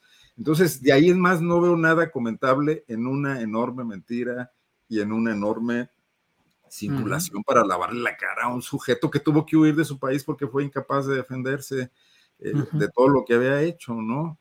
Eh, entonces, Temuris le, seguí el hilo que, que, hizo, me pareció sensacional, lo compartí y creo que está muy bien dicho. Lo que, incluso, pues me gustaría que, que, lo dijera aquí para que lo conozca el resto del auditorio pero me parece deleznable, pues, entrar siquiera a la polémica de que este sujeto tenga alguna credibilidad. Bien, Arrondo, gracias. Arturo Rodríguez, ¿qué opinas de esa entrevista en un diario de Israel y en la cual pues se pinta eh, positivamente a Tomás Cerón de Lucio, quien fue director de la Agencia de Investigación Criminal y uno de los corresponsables de la invención de la llamada eh, verdad histórica. Arturo, ¿qué opinas? Alguien tiene teléfono de antes. Yo mero lo contesto y nunca llaman seguramente ahorita para ofrecer tarjetas de crédito y promociones y esas cosas. Ya nada más de eso hablan, ¿no? Oye, pero no, pero no, no contestes y dices, señor José López Portillo o, algo así como de la época de esos. En realidad es el teléfono rojo, ¿eh? Sí, en realidad es el teléfono rojo que me están dando línea para ver qué les voy preguntando. Arturo, no hagas caso a las provocaciones, Arturo, y danos tu opinión sobre este tema, por favor. Así es, Arnoldo, es que así son los de Guanajuato. Hoy me están reconviniendo en el chat de que dije San Cristóbal de las Casas en vez de San Francisco del Rincón. Nada más aclarar que San Cristóbal es la comunidad de San Francisco del Rincón donde está el rancho de Vicente Fox, así se llama. No es de las casas, es San Cristóbal de Fox. Puras precisiones guanajuatizadas. Arturo, éntrale por favor al tema. Gracias. Oye, pero nada más en, en, en, apología de Arnoldo es cierto, él dijo en San Cristóbal de las Casas, San Francisco del Rincón, Guanajuato. O sea, fue todo el nombre y apellido, sujeto y verbo y predicado en la geolocalización. Entonces, no puede haber reclamo. Este, oye, pues de Tomás Herón, mira, ¿qué podemos decir? Yo creo que eh, la población israelí, sobre todo a nivel popular, eh, tiene siempre una especie de predisposición a la defensa de aquello que pueda ser eh, considerado un acto xenófobo o un acto eh, de persecución política, pues naturalmente por la propia historia del pueblo de Israel. Este, y me parece que en esa medida es eh, relativamente fácil que una personalidad que puede presumir algunos, algunos resultados como parte de una tarea pública los convenza de que aquello que pueden ser eh, delitos auténticamente eh, verificables y muy claros para todos nosotros, pues sean vistos en, en, en otro país de otra manera. ¿Qué quiero decir? Bueno, si tú llegas y dices, yo fui uno de los que detuvo al Chapo Guzmán, ¡ay, el Chapo Guzmán, una figura internacionalmente conocida!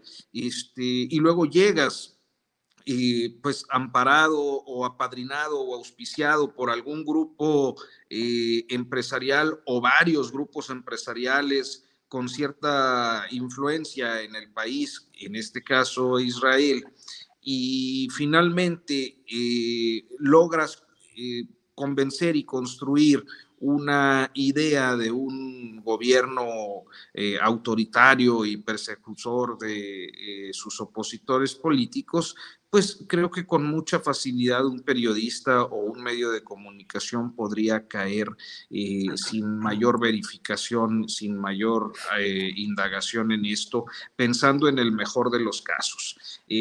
pero me parece que más allá de la opinión que positiva o negativamente pueda tener yo de la conducta. Y, es eh, evidente que Tomás Herón, pues es uno de los eh, policías criminales más importantes de los últimos tiempos. O sea, eh, si lo viéramos en una perspectiva histórica, yo lo pondría en, el mismo nivel del negro Durazo, de Ventura, eh, de eh, pues estos eh, policías que a través de las décadas nos han dejado la clara convicción de que no hay AMPA sin una policía cómplice y que en su caso no solo se trata de eso, sino también de pues uno de los episodios eh, violatorios de derechos humanos más eh, tremendos o más impactantes que eh, hemos sufrido en este país, no porque los desaparecidos en México no, no lo sean, sino porque el momento y las condiciones en las que se dio eh, la desaparición de los muchachos de Ayotzinapa y la forma en la que esta personalidad se comportó en la investigación, eh, pues nos han provocado, creo que a una buena cantidad del pueblo mexicano, una profunda indignación que eh, no está satisfecha porque no se ha hecho justicia, porque no se ha localizado a los muchachos y porque pareciera que todo eh, forma parte de una construcción para la impunidad, incluido este allanamiento de camino para eh, el lavado de imagen en el país donde pues pareciera le darán asilo político. Pero creo que sobre el asunto ha sido más avesado Temoris Greco. Bueno, pues estaremos atentos de inmediato a lo que nos diga Temoris Greco. Temoris, tweet y tabla, todo abierto aquí para que usted nos comente lo que corresponda en este tema. Temoris, adelante, por favor. Gracias. Yo, bueno, quiero diverger un poquito de lo que dice Arturo, mi queridísimo Arturo, porque eh, si, si se puede pensar que el pueblo de Israel está, es muy sensible ante la persecución política, hay que tomar en cuenta que Tomás Herón de Lucio está acusado de crímenes contra la humanidad. de tortura sistemática y generalizada y de desaparición de, personas. Y eso, pues, en un pueblo que, vive recordando lo que ocurrió en el holocausto, pues tiene mayor peso que de la persecución política. No, a, mí, me parece que el, que, el, beneficiario de esto no va a ser Cerón, porque efectivamente es una maniobra, nada más, ya, ya un poquito para atrás para, para, para, explicarle al público quienes no lo han seguido, eh, el, el, 7 de, abril apareció una entrevista en el Yediot Ahronot, que es el, el, el periódico más de, de, mayor circulación en, en, Israel, en donde dos reporteros, dos, dos, reporteros que evidentemente faltan a los principios básicos del periodismo, al hacer una entrevista cómoda en donde no preguntan lo que tienen que preguntar y hacen preguntas que sean cómodas para el entrevistado, este, uno de ellos se llama Ron Bergman y, además publica en el, en New York Times. Yo, yo, si fuera editor del New York Times, eh, lo llamaría para preguntarle qué es lo que está haciendo y reconsideraría su, su participación.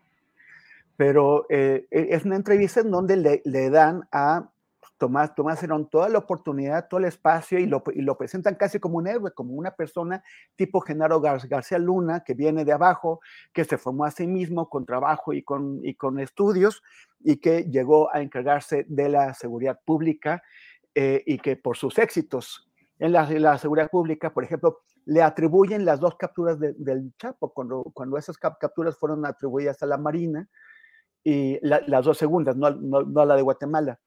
Y, y, no hay, y no hay quien le eh, indique, o sea, no hay quien le eh, eh, otorgue un tipo de participación importante a Tomás Herón de, Lucho, de, de, Lucio, pero, pero se, le reconocen. Y también dicen que por haber descubierto a José Luis Abarca y a, y a María de los Ángeles Pineda, según eso, este, pues él habría eh, realmente encontrado qué es lo que pasó en el caso Yotzinapa y que por todo esto pues incomodó a gente que lanza una persecución política en su contra, contra él que es tan buen chico que en, Israel eh, se ha rehecho y ha montado un restaurante de, de tortillas, así lo describen y, por, y por lo tanto, pues es un perseguido político, es un perseguido eh, político por aquellos a quienes se ha incomodado en México. Esa es la versión que ellos están pintando.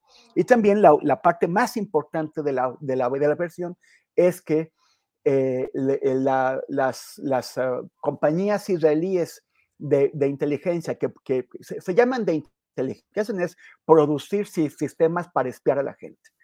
Y estas compañías israelíes que, que, que hicieron contratos en, en, México que les dio Cerón a cambio de sobornos multimillonarios, supuestamente estas compañías, pues en realidad lo que habrían hecho son buenos negocios, o sea, legítimos y, y, decentes, y no habrían recibido ni un propio, ni un peso de Cerón. Estas compañías son las que tienen la capacidad de, de, de hacer dos cosas que están involucradas con eso. Uno, haber espiado no solamente a Alejandro Encinas con el subsecretario de Derechos Humanos fue a Israel a tratar de convencer a Cerón de que, de que se viniera para acá, sino también al equipo de la, de la Fiscalía Especial de Caso Yotzinapa, que fueron espiados allá y fueron espiados en México, o sea, de manera extraterritorial, internacional. Y, y, también esas mismas compañías que hicieron esto son las que tienen la capacidad de montar una operación de, de relaciones públicas poniendo a un gran periódico que no, no, no necesariamente de calidad, pero, pero sí por, por circulación, y, y, a, y, a, unos reporteros que, que, publican en medios internacionales como el Times, eh, pon, pon, ponernos al servicio de este, pues sí, como, como lo escribieron bien, es un mega chayotazo que hacen pues estas empresas que tienen una, una gran capacidad de, de, de, de comprar conciencias y de amenazar gente y que son las que protegen a Cerón en, en Israel. Entonces, bueno, pues es una operación de, relaciones públicas en donde él hace lo que siempre ha hecho muy bien, que son montajes, fabricaciones, invenciones, y, que, y, que, y, que, deberían tener un impacto en la opinión pública. El impacto en la opinión pública no le, no le va a servir a Cerón si es que lo tiene, pero sí le pueden servir a esas empresas israelíes para tratar de lavar su imagen y decir, de lavarse la cara y, de, y decir que no, que ellas hicieron todo eh, bien en México, que no sobornaron a nadie, que, que, sus, que sus sistemas de espionaje no fueron usados como han sido para espiar a periodistas y, y, y espiar a defensores de derechos humanos y que, to, y que todo va bien. No va a tener un impacto, es muy difícil que lo tenga en la fiscalía ni en, ni, ni, ni en, el sistema de justicia israelí. El sistema de justicia israelí, en lo que tiene que ver con los palestinos, está totalmente, o sea, es, es, es una cosa pues asquerosa. Pero fuera de lo que tiene que ver con los palestinos, es un sistema de, de justicia muy equitativo muy, y muy orgulloso de, de sí mismo. Tanto que han metido a la cárcel a dos expresidentes, y ahora andan detrás de, de, de, Netanyahu, del actual primer ministro. Por eso el primer ministro está llevando a su país a una crisis en su intento por introducir leyes que van a someter al sistema de justicia a lo que, eh, a lo que el primer ministro diga. Uh -huh. Entonces, eh, ellos están en, el, en, este conflicto, mientras no se resuelva, pues no, no, sabemos qué pasará, pero el problema real no es, o sea, para, para, para Cerón no es o sea, esta operación de, de, relaciones públicas sí tendrá algún beneficio colateral para él, sí. pero fundamentalmente es para salvar a esas empresas. Pero el problema es que la Fiscalía mexicana no está logrando convencer, según varios indicios, a la Fiscalía israelí de que hay que traer a Cerón a, a, a México o no le están dando los elementos suficientes. Uh -huh. Cuando en agosto y septiembre del año pasado le, le, le, le, dieron el golpe a la Fiscalía de Ayotzinapa y forzaron la salida de, del fiscal especial Omar Gómez Trejo, no solamente afectaron el proceso judicial en México, sino que afectaron los, los trabajos que ellos estaban haciendo para sí. convencer a los israelíes de traer a Cerón. Y Bien. eso es lo más grave. Lo claro. más grave es que la actual fiscalía no está convenciendo, la, la fiscalía mm. mexicana no está convenciendo a los israelíes sí. de que traigan a Cerón a México. Bien, Temoris. Eh, Arnoldo, Arturo, ¿quieres decir algo? No, solo que, bueno, todos sabemos que Temoris eh, tiene una, un conocimiento de el comportamiento entre otros sectores de la prensa en diferentes países y, y auténticamente me planteo cómo, cómo se da la corrupción, por ejemplo, eh, en Israel. Eh, eh, es decir, no, no sé, no la concibo igual que en estas relaciones de prensa eh, y poder en México, pero eh, tú que lo has visto, es decir, que conoces la dinámica de estas sociedades, este, ¿cómo, ¿cómo, se dan estas uh, componendas entre empresas, eh, por ejemplo, de inteligencia con, con la prensa?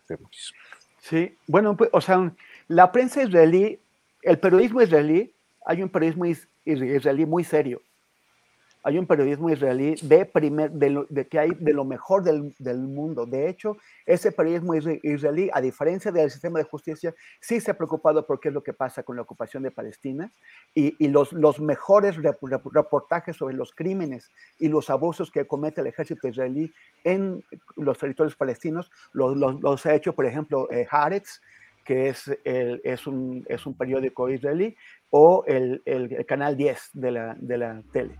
Pero también hay otra prensa israelí. Y otra prensa pero, israelí que...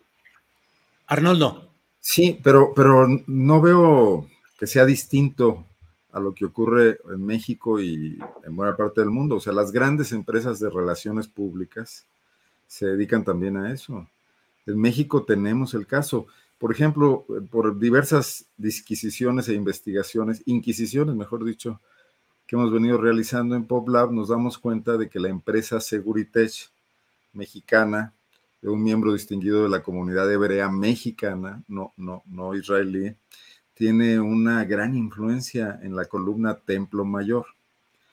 Y bueno, manejan a una empresa de relaciones públicas muy importante, Sigma, si no me equivoco en el nombre.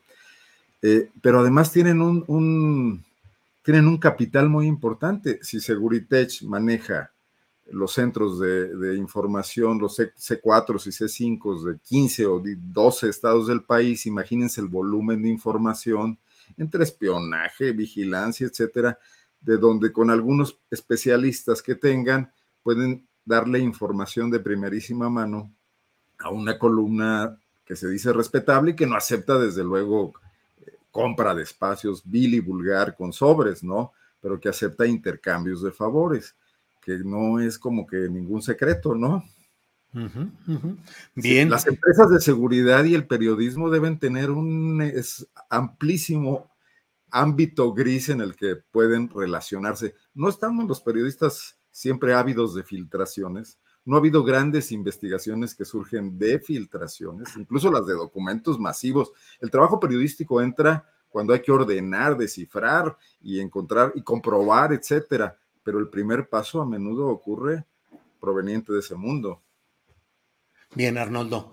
Arturo, eh, digo, a reserva de si deseas agregar algo sobre esto que se ha planteado, pero también podemos entrarle ya en esta parte final del programa a lo que está sucediendo en la Cámara de Diputados, donde la Comisión de Puntos Constitucionales ha decretado un tercer receso. Eh, eh, ayer se convocó para hoy a las nueve y media de la mañana y ahora se convoca para en la tarde para discutir y aprobar reformas que irían al Pleno pero que irían ya planchaditas entre todos los partidos, con excepción de Movimiento Ciudadano, para reformar facultades del Tribunal Electoral del Poder Judicial de la Federación. Pleitos y pleitos aparentes entre los partidos, pero a la hora de defender sus intereses convergen, con la excepción de MC, convergen en la idea de que el Tribunal Electoral no afecte sus planteamientos, sus procedimientos, sus intereses. ¿Cómo ves ese tema, Arturo?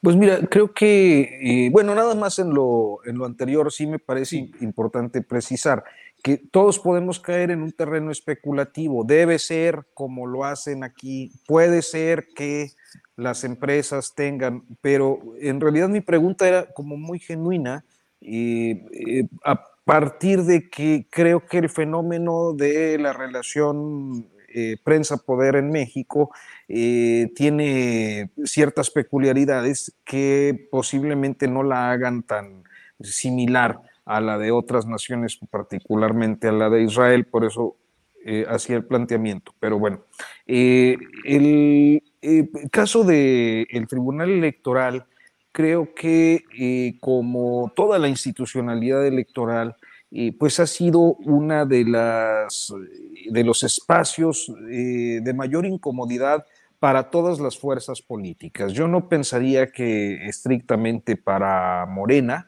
yo creo que a todos en algún momento les ha provocado eh, malestar eh, alguna determinación de los magistrados electorales que por otra parte tampoco son ningunas blancas palomas y que sabemos, porque así se ha acreditado, que responden a ciertos grupos de interés eh, generalmente en equilibrio. Acotarle las facultades creo que eh, va en la ruta de eh, una especie de reducción de que es más o menos, me, parece, eh, la idea general que persiste desde la reforma electoral A, B y el plan A, B, C y en el que vayan, porque quizás, y, esto me parece que hace falta decirlo con más claridad a, a la sociedad, se ha caído en una sobreregulación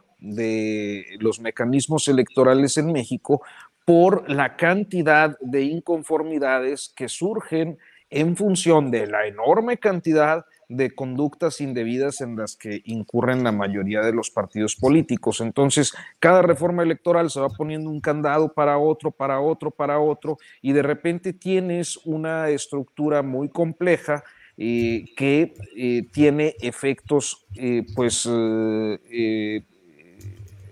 quizás inclusive peligrosos para la democracia por la rigurosidad con la que se pueden o no aplicar. Y en esa medida me parece que sí es necesario hacer una revisión de los alcances eh, y de las posibilidades que eh, tendría la institucionalidad electoral eh, en el caso concreto del aparato de justicia, del tribunal electoral, pues, este, aunque me parece que como ocurrió también con la reforma electoral, eh, es necesario que se construya un proceso de diálogo, de acuerdo, de negociación, de consenso, para que quede conforme a la perspectiva de las diferentes fuerzas que integran el sistema político mexicano. De lo contrario, nos vamos a ver ante una nueva problematización y que en este caso podría ser en el caso concreto de, de, MC, pero que creo que a final de cuentas son ejercicios sanos y necesarios. La revisión de, de, la del sistema electoral es eh, indispensable, aunque no me parece que hasta este momento, ni con la reforma del plan B, ni con la que se pretendía en el plan A, ni con esto, se esté yendo al fondo de lo que se tiene que mejorar en el sistema electoral mexicano. Bien, Arturo. Eh, Temoris Greco, sobre este tema o algún otro que desees abordar, ya nos encaminamos hacia la parte final del programa. Temoris, lo que desees, por favor, agregar. Bueno, ese tema del, Tribunal Electoral. O sea, tiene, varias aristas. Uno es que efectivamente, pues Claudio X González está muy enojado porque, porque, porque, los, porque sus, empleados de pronto saltan y tienen intereses propios y los ponen por, por delante. Este, pues esa es una, ¿no? Pero, pero también es cierto que en el Tribunal Electoral pues hay muchas consignas. O sea, es un tribunal construido eh, en secciones anteriores para defender eh, pues, los intereses de los partidos que, colocaron a los, a, los, magistrados ahí. Y eso se ha notado. Pero también es cierto que, han, que muchas resoluciones del tribunal han golpeado, no solamente a Morena, han golpeado a, a los partidos de la, de la oposición. Y, por ejemplo, así como, o sea, los, los partidos están muy, muy enojados porque las dirigencias de los partidos querían prolongar por sus pistolas los periodos para los que fueran electos, o sea, seguir mandando en sus partidos y por lo tanto controlar la selección de las candidaturas. Esto en el caso de Mario Delgado en Morena y de Alito en el PRI. Y el Tribunal Electoral les dijo que no. Yo creo que más allá de la coyuntura, buscando pues un análisis con una perspectiva más amplia, que no tiene ya que ver con Claudia X González ni con Alito ni eso, es que vivimos en un sistema de, sociedad desorganizada, en donde todas las, todas las organizaciones, todas las estructuras que realmente eh, tienen una, influencia en el rumbo del, país son los partidos políticos. Vivimos una partidocracia. Esto no es normal. Una democracia tiene partidos políticos, pero también tiene organizaciones sociales que le permiten a la gente incidir en lo que hacen los partidos políticos y controlar a los partidos políticos. El sistema sigue siendo el, en el, modelo antiguo del PRI. El, el, del PRI es un partido político que organizó a la sociedad como sus patas, como sus estructuras, de arriba para abajo, los, los, los famosos sectores del PRI. Y es, y es como, como, como siguen concibiendo los partidos, que ellos tienen que estar por encima de la sociedad, no podemos controlarlos. Y lo que están intentando hacer ahora es reforzar la, la, capacidad de los, de los partidos de actuar sin controles democráticos, sin que el Tribunal Electoral les, les, les ponga límites, que las dirigencias de los partidos, por ejemplo, como, que, es, el, es, ejemplo inmediato, puedan prolongar su mandato eh, sin, que, sin que haya una supervisión del, del Poder Judicial. Entonces, eh, o sea, ¿qué, qué, ¿qué, es lo que pasa? Que tenemos que buscar cómo limitar ese control de los, de los partidos. Porque, porque además no son solamente los partidos, adentro de los partidos, las cúpulas partidistas, las, las, dirigencias, lo que hacen es asegurarse la posibilidad de actuar como se les antoje, como lo ha hecho Mario Delgado y como lo ha hecho Alito, este, eh, violando los derechos de, de, sus afiliados, violando eh, eh, las, las, las, las reglas que establecen cómo deben ejercer el poder que tienen adentro de, los partidos. Quieren ejercerlo cada vez con menos restricciones. Lo, que, lo que yo veo en esa iniciativa de ley es, es un peligro para la posibilidad de la, de la sociedad y, del, y de los poderes de controlar a los partidos políticos y reforzando el poder que tienen adentro de los partidos las dirigencias. Ese, ese es el problema. Bien, Temoris, gracias. Em, Arnoldo Cuellar, sobre este tema u otro. A ver, sí, adelante, Arnoldo. Complemento lo que dice Temoris. sí. Concuerdo absolutamente, pero tiene nombre y apellido.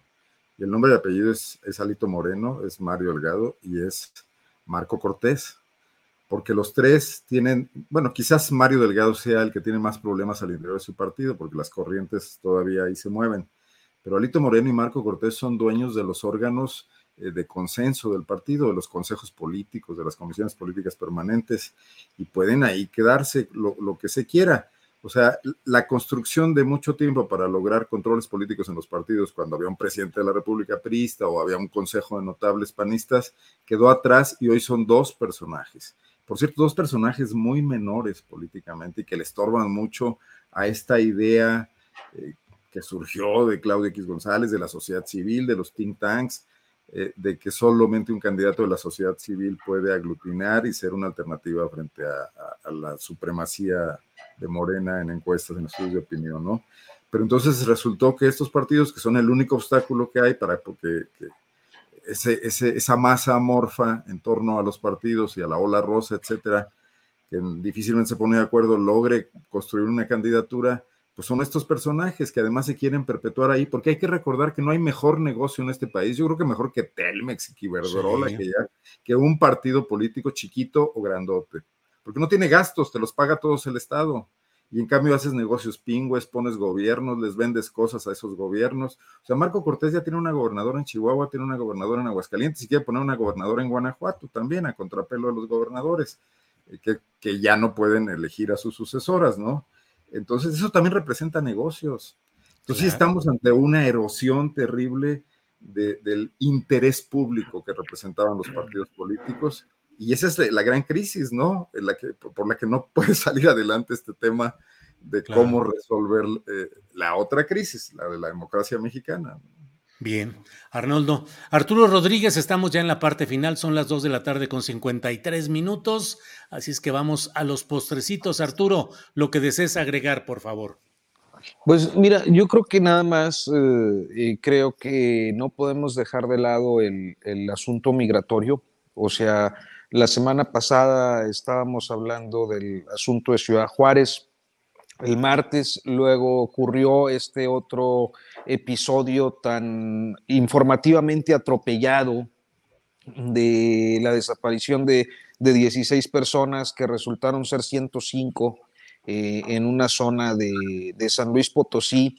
Eh, el pasado sábado dedicaba yo mi columna a revisar cómo este territorio, que seguramente tú conoces muy bien, Julio, eh, ha sido históricamente eh, epicentro de dos cosas, de una pobreza tremenda del semidesierto y de una cantidad de actividades delictivas a las que poco se voltea porque precisamente hablamos de un territorio pobre, abandonado, eh, invisibilizado para, para, el resto del país, como lo es, eh, pues le digo yo, eh, el trópico de cáncer, ¿no? Esta, esta zona que yo ubicaría entre este, Villa, es Villa Hidalgo, ¿no? sí, Villa Hidalgo, sí. Entre, entre Villa Hidalgo y San Roberto, Nuevo León, más o menos este, que, es prácticamente tierra de nadie. Yo recuerdo cuando era niño que por ahí pasábamos eh, a veces en algún viaje familiar y, nos tocaba ver el tráfico de especies a pie de carretera, ¿no? Yo no sabía que era tráfico de especies, pero me, me impresionaban mucho eh, ver a, las víboras de cascabel o, las culebras o, algún gato montés, águilas o, halcones, aves que tenían ahí. Eh, a la venta, este, que ha sido pues una zona donde también la, empresa transnacional ha hecho de las suyas, eh, eh, explotando, sobreexplotando y, y abandonando los tejidos sociales de las comunidades, donde eh, pues en últimas fechas nos hemos topado con estas actividades delictivas de una ruta que además conecta prácticamente por, por brechas o, carreteras muy pequeñas, carreteras eh, que no, eh, en las que no reparamos, pues conecta de, de, hasta la frontera, ¿no? Porque puede uno salir perfectamente de Matehuala, llegar a, a alguna zona cercana a Ciudad Victoria y de ahí irse para, para, para, el río Bravo. Entonces, es un territorio inhóspito que en los últimos meses ha tenido episodios de violencia terribles. Eh, además, con dos o tres retenes, porque siempre hay dos, uno de Guardia Nacional y uno del Ejército, campamentos grandes antes y después de Matehuala, pero hay uno que es un poco móvil, que es el, de, el del Instituto Nacional de Migración. ¿Y cómo es posible que con todo y eso y con todo, o sea, es, es como de estas zonas en las que uno no termina de explicarse y, y a las que luego se les quita el foco, ¿no? Porque ya pasó, ya los encontraron, ya hay otro episodio en Guanajuato o en Michoacán o en Jalisco y se nos acaba el interés. Yo creo que hay que voltear a estos territorios y no, no dejarlos solos. Suscribo lo que dices, Arturo, gracias. Eh, Temoris Greco, por favor, postrecito.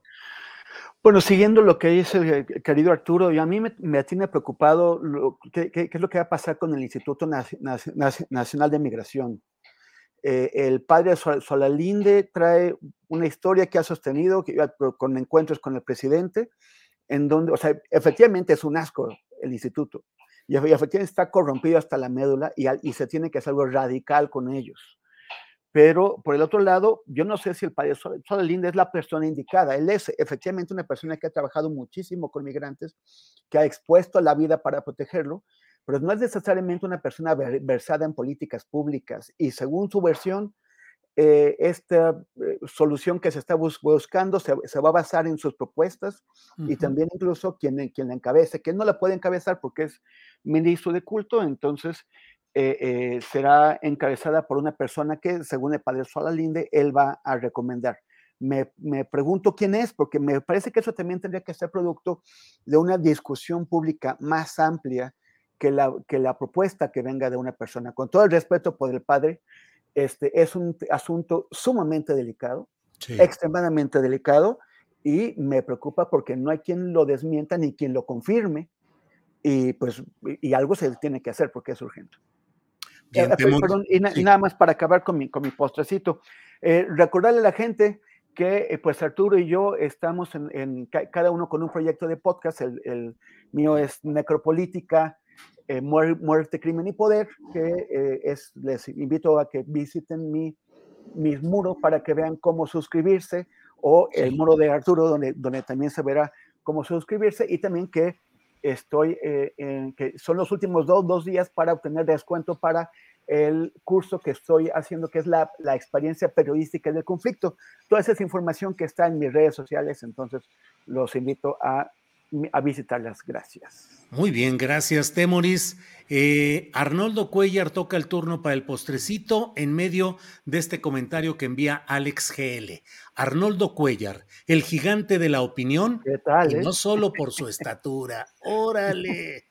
Arnoldo, tu turno. Es así como Lupe Esparza, pero del periodismo. Es como el Lupe Esparza del periodismo. Que no quede, güey. Calibre no 50 o algo así, ¿no? Calibre 50, no, ni digas. Arnoldo, adelante con el postrecito, gracias, por favor. Gracias, a, a, a, Se puso rojo. Sí, se puso rojo. Tú no viste uno, Temoris, que te hubieras puesto morado. Ah. Decían que, que, ¿por qué no te desabrochabas un botón de la camisa? Que te veías muy bien. Yo pensé que Ah, estábamos no. pasando de la seximesa a la pornomesa de los mapas. Órale. Bueno, nada más sobre el tema migrante, comentar, eh, digo, lo de Arturo me parece muy, muy completo, pero agregar los, los temas guanajuatenses que no podemos soslayar. Eh, eran 23 los migrantes originalmente buscados en la denuncia que presentó el dueño de la empresa de transporte. Empresa de transporte cuyo finalidad principal es eh, turismo. Turismo, esto, rentas una camioneta para ir al Nevado de Toluca, para ir a Acapulco, etcétera. Eh, la aparición muy misteriosa, sospechosa y confusa del presidente municipal de San Felipe, antes llamado San Felipe Torres Mochas, la tierra de Ramón Aguirre, por cierto, eh, del Partido Verde, Eduardo Maldonado, quien sale a desmentir a las cuantas horas y decir, no es cierto, ya están todos allá, todo bien, en, en un intento de justificación que además de ser falso, uno no sabe a qué obedecía. Fue incluso hacer un video a la comunidad de La Quemada, donde supuestamente habían salido las camionetas, y resultó a la postre que de la quemada solo iban dos personas de las 23. Uh -huh. Hay que recordar que hay un chofer muerto de esta empresa transportista, empresa transportista que se maneja con permisos estatales, eh, probablemente también federales y que sería relativamente sencillo tener controladas, ¿no? Porque además no pueden hacer viajes sin tener una lista de pasajeros. Eh, entonces, el Estado tendría maneras, no solamente a través de instancias como el Instituto de Migración, sino de instancias normales y regulares, sus, direcciones que, de tránsito en los estados que dan estos permisos para estas empresas, de saber en qué andan, cómo se están comportando, qué tipo de viajes hacen.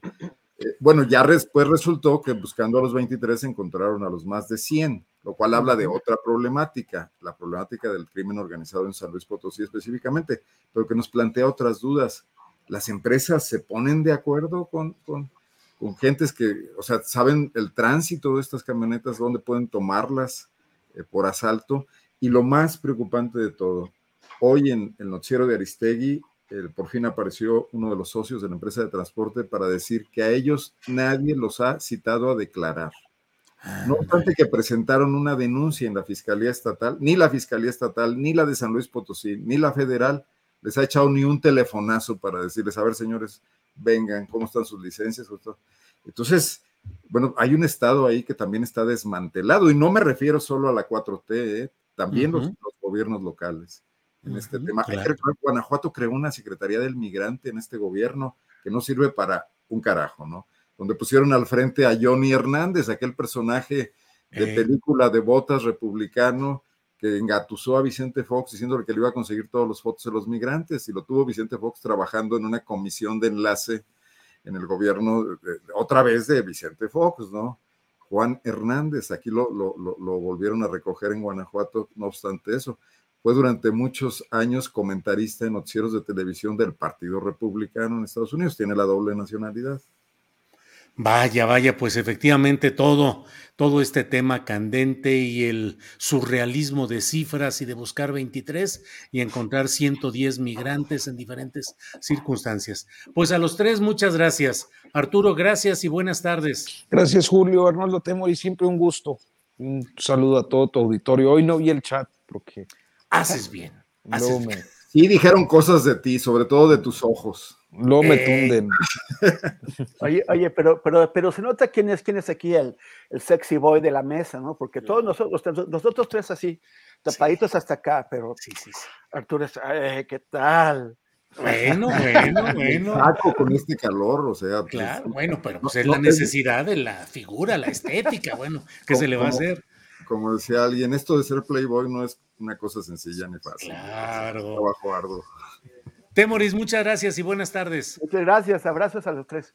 Gracias, gracias, buenas tardes. Hasta luego. Bien, pues gracias. Son las 3 de la tarde con cuatro minutos. No se vaya porque está con nosotros mi compañera Adriana Buentello. Adriana, te voy a tener que dejar y pedirte de favor que termines el programa porque tengo que atender cosas técnicas aquí de que van a mover cables para mejorar el servicio de Internet aquí en Chilangolandia. Adriana, gracias y seguimos adelante. Gracias, Julio. Pues por supuesto cerramos el changarro, aquí no te preocupes. Y tenemos información importante. Bueno, por un lado, comentarles que un tribunal federal ordenó a un juez de distrito admitir el amparo eh, que inició Pío López Obrador, con lo que busca que la Fiscalía Especializada en materia de delitos electorales continúe con la investigación que comenzó después de la publicación de estos videos en los que se observa que recibe eh, dinero en efectivo por parte del que fuera eh, coordinador nacional de protección civil, eh, David León Romero.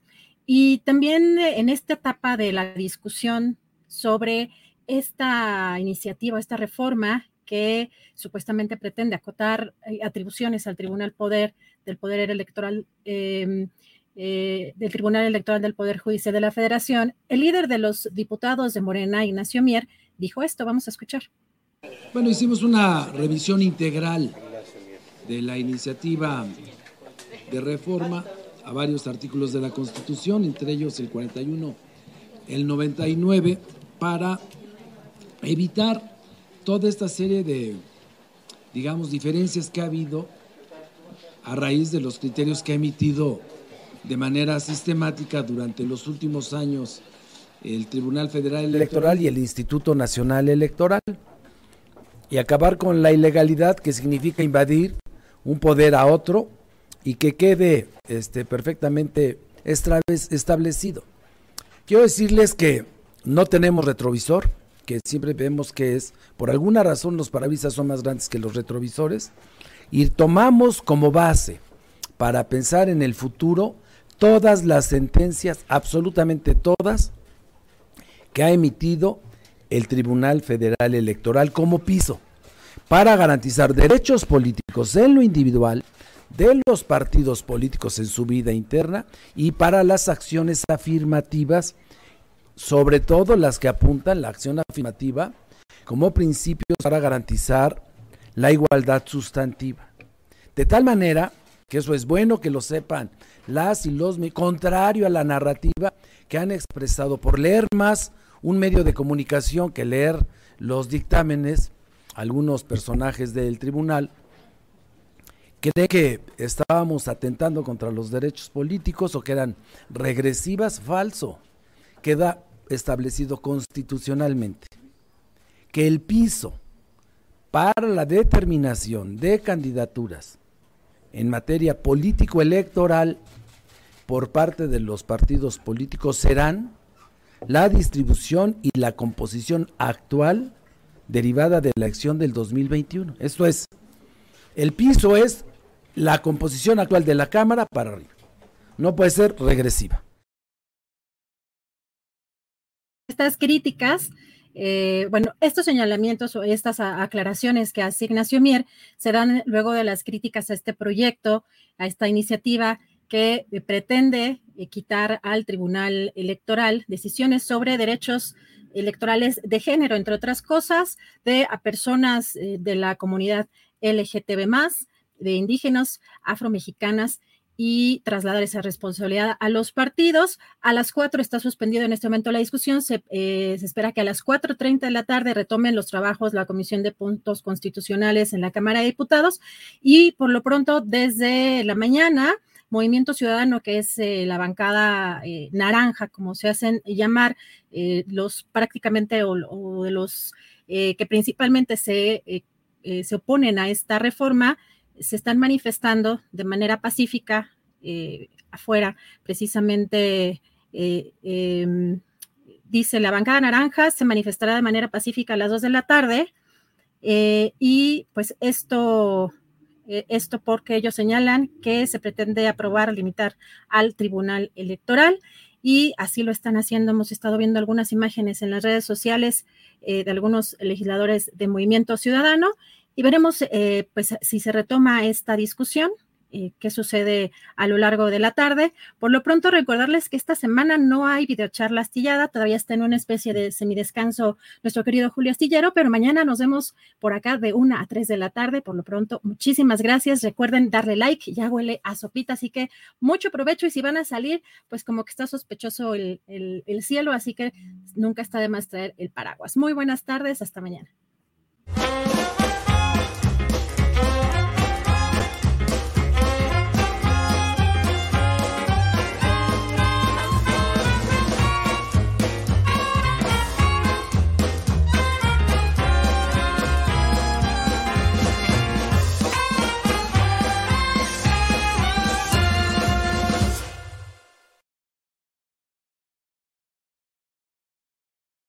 Para que te enteres del próximo noticiero, suscríbete y dale follow en Apple, Spotify, Amazon Music, Google o donde sea que escuches podcast.